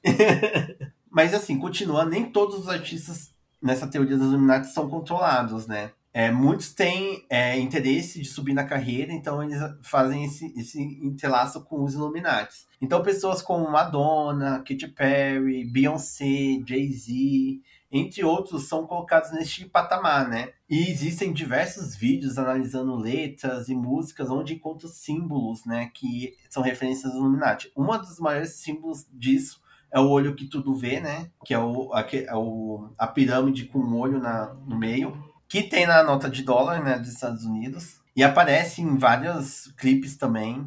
E também tem uma, um outro símbolo que é a imagem da borboleta. A imagem da borboleta é um símbolo de controle mental da, da MK Ultra, né? Segundo essa teoria. Então, e é muito bizarro que tem muitos clipes que aparecem borboleta. Sim, até filme, né? A gente for parar pra pensar, todos eles que tem essa coisa de controle mental e tudo mais, sempre aparece alguma... É, efeito borboleta, efeito né? borboleta. O silêncio dos inocentes também tem um... É porque o efeito borboleta é um, uma teoria antiga, né? Que diz que o bater de uma, de uma asa de uma Exato. borboleta pode mudar Aham. as coisas, né? É, criar uma, um novo... Uma nova dimensionalidade, uma realidade paralela. Sim. E aí também tem as performações contra ideais cristãos. A, a ideia é essa, tipo, você vê a teoria, as pessoas que fazem, faziam esses vídeos na época, por exemplo, Danizudo, que era super. Eu, nossa, eu era viciada no Danizudo na época do YouTube. Eu via muito vídeo. Eu acreditava, gente, por um tempo eu acreditei realmente que os Illuminati existiam. Nossa, total. eu- Eu... cagava de medo dessas coisas. Toda vez que eu via alguma mensagem, bastava falar assim: ah, se você fizer tal coisa, você é Illuminati. Aí eu via lá no clipe e falava: meu Deus, morri de medo agora. Sim, eu não sei se. Eu acho que ainda existe se você entrar no YouTube e procurar Danizudo ou teorias da conspiração. É, tem vários vídeos que eles pegam clipes das artistas e vai pegando detalhes. E tipo, aí você encontra a pirâmide. Aí tem a borboleta, aí tem sei lá o que no clipe, aí a artista fala sei lá o que na música. E tudo isso você vai perceber que são feitos por pessoas cristãs, porque a, a teoria é essa. A teoria é que os Illuminati querem acabar com a visão cristã do mundo, assim. É é ba- basicamente isso, assim. Então, tipo, Lady Gaga também, ela foi muito acusada de ser Illuminati, né? E entre várias outras coisas, né? Que se pegar Lady Gaga, tem teorias de conspiração a dar rodo, né? Na época, na época que ela começou a ficar famosa. Sim. Mas, tipo, é muito bizarro. Aquela performance da Madonna, Britney e Christina Aguilera, onde que elas se beijam, eles dizem que é um ritual de subida, sabe? De ascensão dentro dos Illuminatis. Porque a- na performance a Madonna entra de preto, né? Uma cartolinha, se eu não me engano. Ela tá toda como se ela fosse é, uma pessoa elevada, né? E a, e a Britney e a Christina Aguilera entram de branco com vestido de noiva para simbolizar a inocência, a pureza, sei lá o quê. E tem todo aquele ritual que ela tira, né, a, as coisas da perna lá, que, que tem, né, no casamento. Eu não sei essa coisa de casamento que é muito hétero, mas eles tiram, né, a, a meia, sei lá, o negócio, tem esse ritual. É, tem um rolê de tipo, ah, estou tirando a sua pureza. É, tô tirando a sua pureza, é, enfim. E aí o beijo é o selamento desse ritual e elas ac- acenderem e adentraram, e adentraram na indústria, sabe? Então o lance é Aham. esse, assim, os Illuminati dominam a indústria musical, quem não é Illuminati, tipo, fodão, tipo Beyoncé e Jay-Z, que comandam as coisas, é pessoas que são suscetíveis a isso e geralmente estão sendo controladas mentalmente para estarem lá. E é uma teoria meio cíclica, né? Porque, ah, vamos supor que os Illuminati controlam tudo, e aí eles decidem o que está em voga no momento. Então, os artistas que são controlados vão lá e lançam a tendência, e aí a galera que não é controlada pelos Illuminati vai seguir a tendência também, porque para ficar no, na linha do sucesso precisa é, servir a tendência, né? Então, vira, tipo, ah, fulana tá servindo profanação religiosa no, nos clipes dela mas ela não é Illuminati. Só que ela tá fazendo aquilo porque ela precisa estar tá em alta também, assim como os outros artistas. Vira um, um ciclo. Aí a gente acredita no, no, no, que quiser, né? Nossa, exatamente. Mas, nossa, gente, eu tinha tanto cagado dessas teorias. Teve um tempo, assim, que eu tinha medo da Lady Gaga. Eu era muito fã da Lady Gaga quando ela lançou The Fame. Mas depois quando ela começou o Born This Way, não, Born This Way não, The Fame Monster, né? Uhum. Ela, começou, ela, começou, a fazer uns, uns clipes mais obscuros e darks, assim. Aí eu comecei a ler as teorias. Aí eu fiquei, ai meu Deus do céu, a Lady Gaga é do demônio. Eu não vou mais é, ouvir ela. Eu gosto, eu gosto de umas teorias mais macabras, tipo aquela pop, sabe, artista. Ela deu uma irritada no YouTube também, assim, que tinha esse rolê da MK Ultra com ela, que ela sempre fala que tipo, tem alguém, um ser maior controlando a mente dessa. E aí eu tenho um cagaço com essas teorias mais macabrazinhas, assim, porque parece que a pessoa tá de fato sendo controlada, fica muito Sim. explícito ali na, na cara. Exatamente, é bizarríssimo, gente, mas assim, a gente trouxe um resumo, mas tem muitas camadas, muitas camadas desse, dessa teoria dos Illuminatis. Como eu disse, eu acho que é uma das teorias mais complexas, assim, cada vez você vai lendo, você vai ficando mais pirado. E é uma, é uma teoria que se estende não só. É, ela não fica só na cultura pop, né? Tipo, acho que o MK Ultra talvez seja mais relacionado à cultura pop, mas a teoria Illuminati em si, ela vai para todos os campos possíveis, né? O marketing, propaganda, tecnologia. Uhum. É, e, e, hoje em dia, tipo, esses, os artistas até entraram na onda, né? Uhum. Teve a Madonna que lançou música chamada Illuminati. É, a Beyoncé também fala. É, a Beyoncé também fala nos, nos clipes dela. Então, tipo, será será? que elas estão debochando só? É, então. Ou será que ela. será que eles controlam tudo? Realmente, se, que, que tem poucas pessoas que controlam o mundo, isso é meio que é fato, né? Porque só vê os bilionários. Isso é um fato, né? Agora, se eles são Illuminati ou não. É, aí já, é, já é outra coisa. Bem, pessoal, a gente agora vai para algumas teorias absurdas, assim, umas teorias que a gente encontrou e a gente ficou, puta que pariu, gente. Quem é que pensou nisso? A mente dessa pessoa deve ser, deve ser explorada e pesquisada. Pessoas assim não podem morrer sem ter a sua mente analisada para descobrir. Sim, pelo amor de Deus. Tem que virar módulo 1 do curso de psicanálise e psicologia, porque para criar uma teoria dessas. Mas bem, uma das teorias que a gente traz aqui é que dizem que o Steve Wonder não é cego. Pra quem não conhece, né, o Stevie Wonder, que ele também não é tão conhecido, ele é mais conhecido nos Estados Unidos, aqui no Brasil ele não é tanto. Mas o Stevie Wonder, ele é um dos grandes musicistas, né, do mundo, ele é bem reconhecido e tudo mais. É um cara preto, é, importante até citar isso.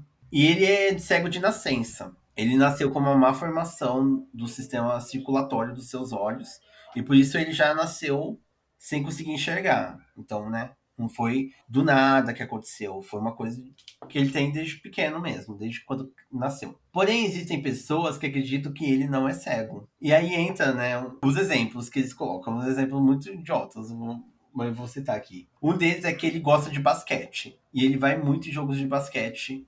Não só escuta na rádio, só que ele vai lá presencialmente. E aí as pessoas dizem que vê ele lá e parece que ele tá observando as jogadas, sabe? Mas eu fico tipo assim, e daí? Ai, sabe. É, eu, eu acho que a pessoa, a pessoa que fala isso, ela nunca assistiu as Paralimpíadas e nunca viu um jogo de futebol com um time inteiro de pessoas cegas, sabe? Exatamente. É tipo, tem o pacto lá do, do, do cara do blues, que é um caso de racismo, aqui para mim é extremo capacitismo, sabe? Tipo, ah, como assim você é cego Total. E toca tão bem? Não pode, não pode. Exatamente. E tem a questão também que ele também fotografa, ele tem várias fotos que ele tira ele tira enquadramentos que as pessoas dizem que é impossível fazer, porque só poderia fazer esse enquadramento se você enxergasse, sabe? Com base em quê, né? É, exatamente. Quem que, tipo... Quem que definiu que, tipo, ah, se você fizer esse enquadramento, claramente você enxerga? Quem que define essa lei? E aí, um, um, dos, exemplos, um dos maiores exemplos que eles usam é uma apresentação que o, o Steve Wonder fez na Casa Branca com vários artistas em 2010. E aí acontece um negócio que o Paul McCartney, ele meio que vai passar assim na frente e ele acaba esbarrando no microfone, né? E na hora que ele esbarra no microfone, o pedestal cai. E aí tem a cena, eu vi o vídeo, tá? Pra poder. O Steve Wonder ele faz, tipo, vai com a mão assim, meio que reagindo para pegar o microfone. E aí as pessoas usam essa teoria como, ai, essa é a comprovação de que ele não é cego. Uhum. Ele viu o microfone caindo. Mas eu vou falar, gente, pessoas cegas não são, sabe? Tipo, ainda. Ai, é muito capacitismo. Elas vivem, é tipo, elas vivem, sabe? E quando você não tem uma, um dos, dos sentidos, os outros se aguçam. Então, a pessoa que ela é cega, ela tem uma audição de milhões, ela tem um olfato de milhões. Então, tipo, você consegue reagir a uma coisa ouvindo aquela coisa. Tipo, o cara tropeçou no, no pedestal do microfone, ele, ele ouviu, ele é cego, ele não é surdo. Então, sabe? pra mim essa teoria é puro capacitismo, porque é isso, assim, as pessoas acreditam que pessoas cegas são pessoas impotentes, sabe? Que elas não conseguem vi viver fazer as coisas, ir nos lugares, aproveitar as coisas por não saber enxergar, sabe? Uhum. É, e, e é isso, assim, é, para mim é puro, puro capacitismo essa teoria. E aí, continuando as teorias absurdas, tem uma que eu. Essa pra mim é a mais absurda de todas, assim, gente. Ah, essa eu amo. essa é a mais absurda de todas pra mim. Tem uma teoria de, da conspiração que diz que a Beyoncé e a Solange não são irmãs. Elas são o quê, gente? Estão sentados? Preparam o coração? Para dizer? Senta aí, se prepara.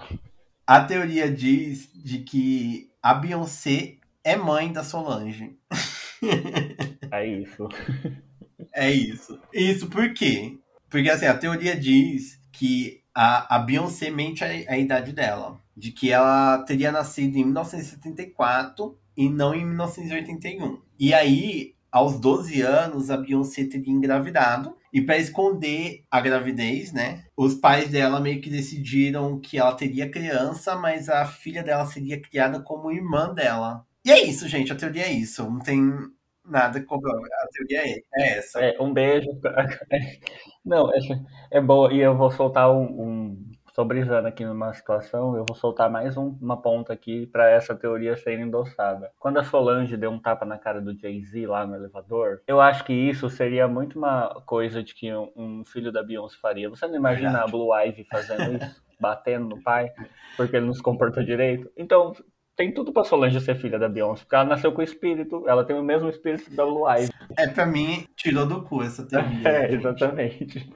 Eu realmente queria saber quem foi a pessoa que, que teve essa Não, ideia. essa aqui, parabéns, eu, viu? Eu queria chegar assim, a bater palma, falei, parabéns, Sim. mente de titânio. Ai, essa é demais, pelo amor de Deus.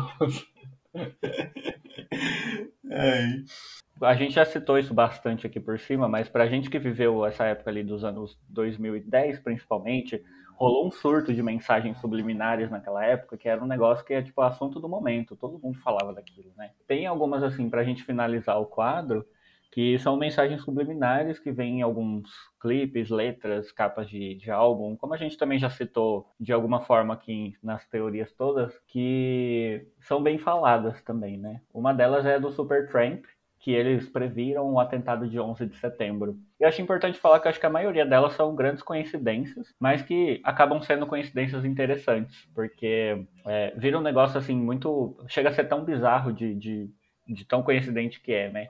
E o Supertramp previu o 11 de setembro porque a capa do álbum mais famoso deles, que é o American Breakfast, ela é uma paródia da capa de um filme chamado American Graffiti. E aí a capa desse do álbum deles é tipo uma pessoa que é uma garçonete, que ela tá imitando a pose da Estátua da Liberdade, e ao fundo a gente tem a cidade de Nova York, e toda essa foto ela é feita com elementos inusitados, né? Então a garçonete tá segurando comidas, e aí a, a cidade ela é construída de, tipo, frascos de perfume, caixas empilhadas, é, um monte de, de remédio, coisa do tipo, mas ela remete e faz uma paródia a, essa, a esse filme. O que, o que a galera se chamou a atenção para o atentado de 11 de setembro é primeiro, que a capa ela é como se fosse a visão da janela de um avião. Então é como se você estivesse dentro do avião e você estivesse vendo a cidade de Nova York. Aí tem muita gente que fala que as torres gêmeas estão em evidência, o que eu acho relativo, porque você que escolhe o que está em evidência na arte. Para mim, o que está em evidência na arte é a garçonete, que está fazendo alusão à Estátua da Liberdade. Mas tem uma questão também de que se você virar a capa ao contrário, botar ela no espelho, a tipografia da letra do, da banda, do nome da banda, que é Supertramp,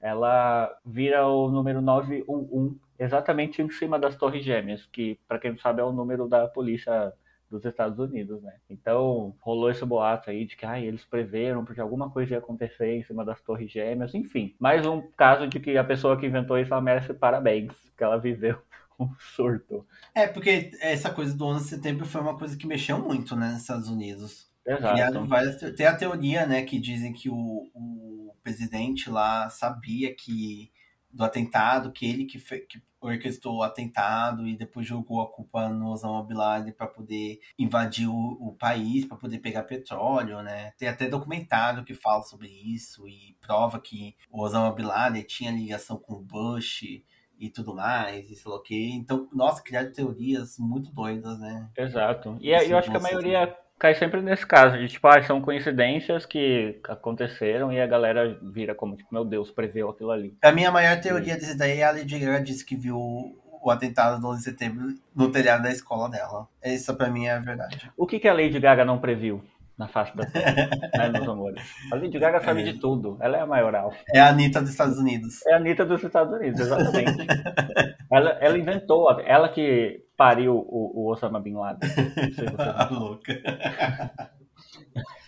Mas ainda nessa linha de, de, de, teorias das, de mensagens subliminares, a gente tem uma outra também da Rebecca Black. Para quem não sabe, ela hitou muito no começo ali dos anos 2010, foi 2010? Foi, foi.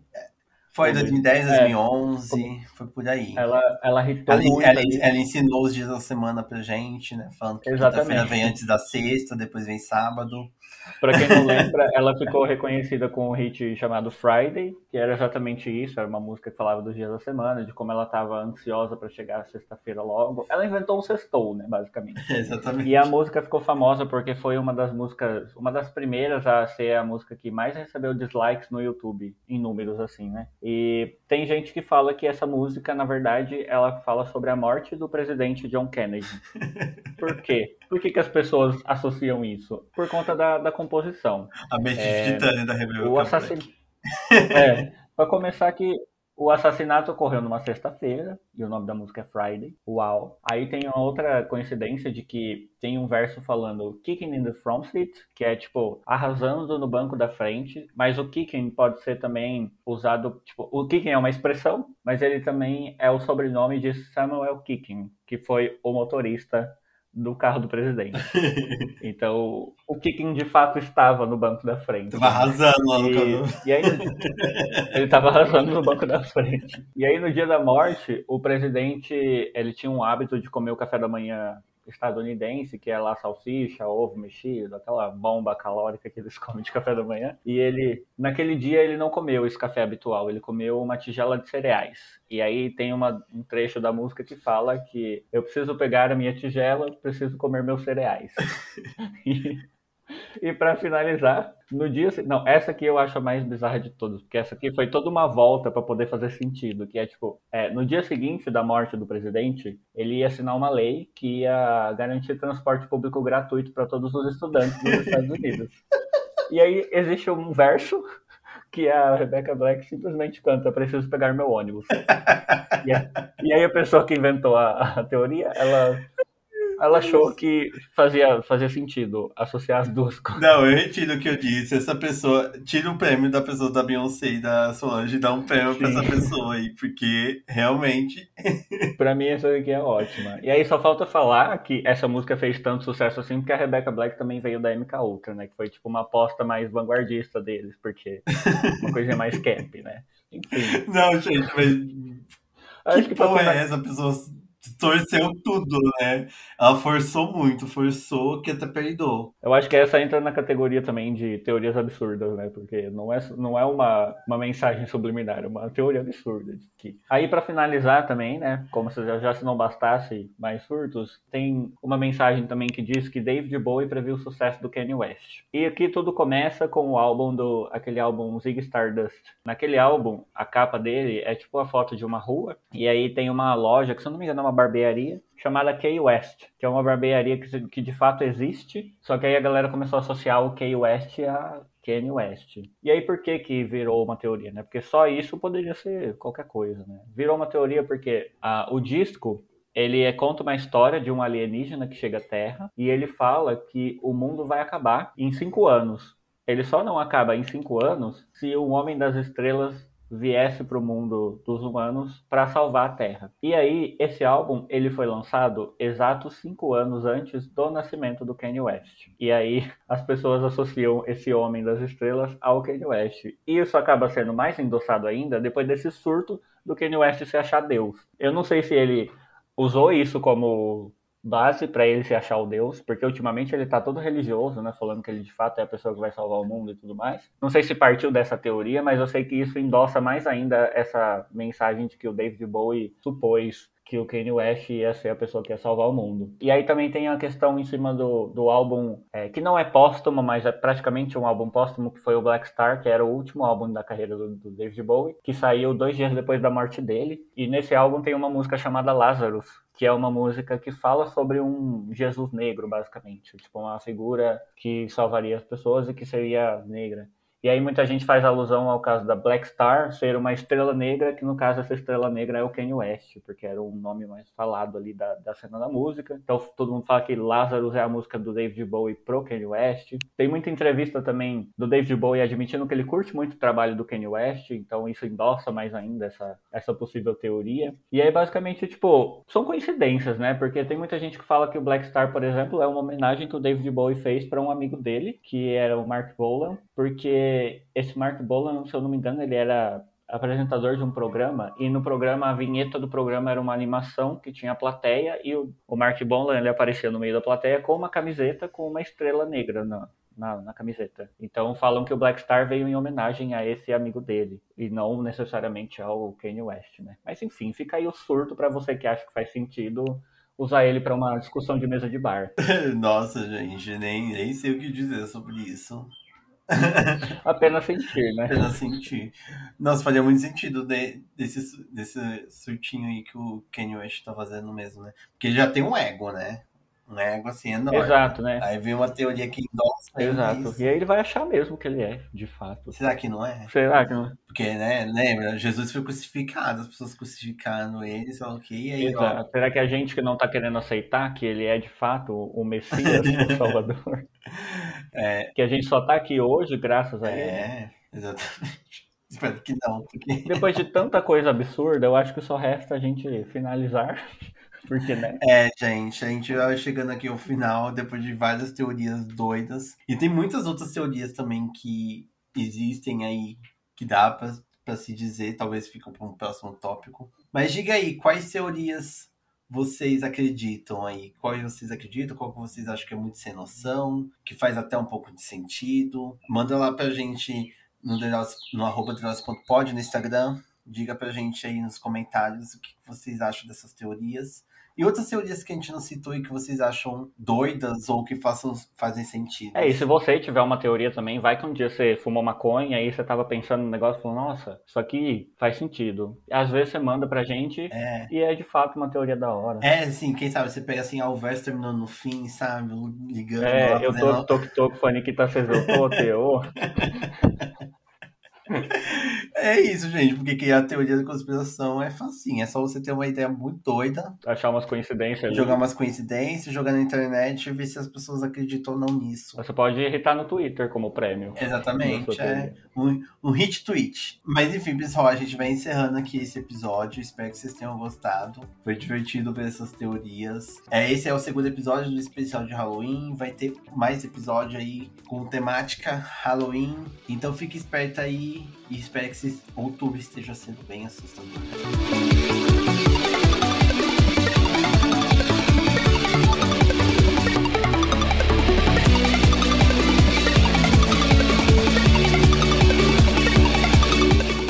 Eu tenho a teoria de que a Sandy não tem cu. Ah, não, é, é a Sasha, né? Ah, eu já tô confundindo. É a Sasha que não tem cu. É a, a Sandy. A Sandy teve alguma coisa com o cu também.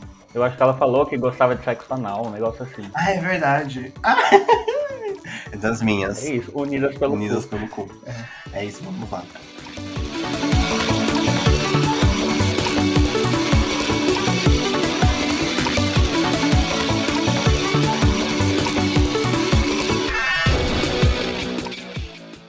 Você quer pausar esse ou a gente. Ah, a gente não tem a sua parte, pelo amor de Deus. Olha, tá querendo, querendo me excluir. Tô querendo me calar. Você quer me calar? Ah, você quer me falar?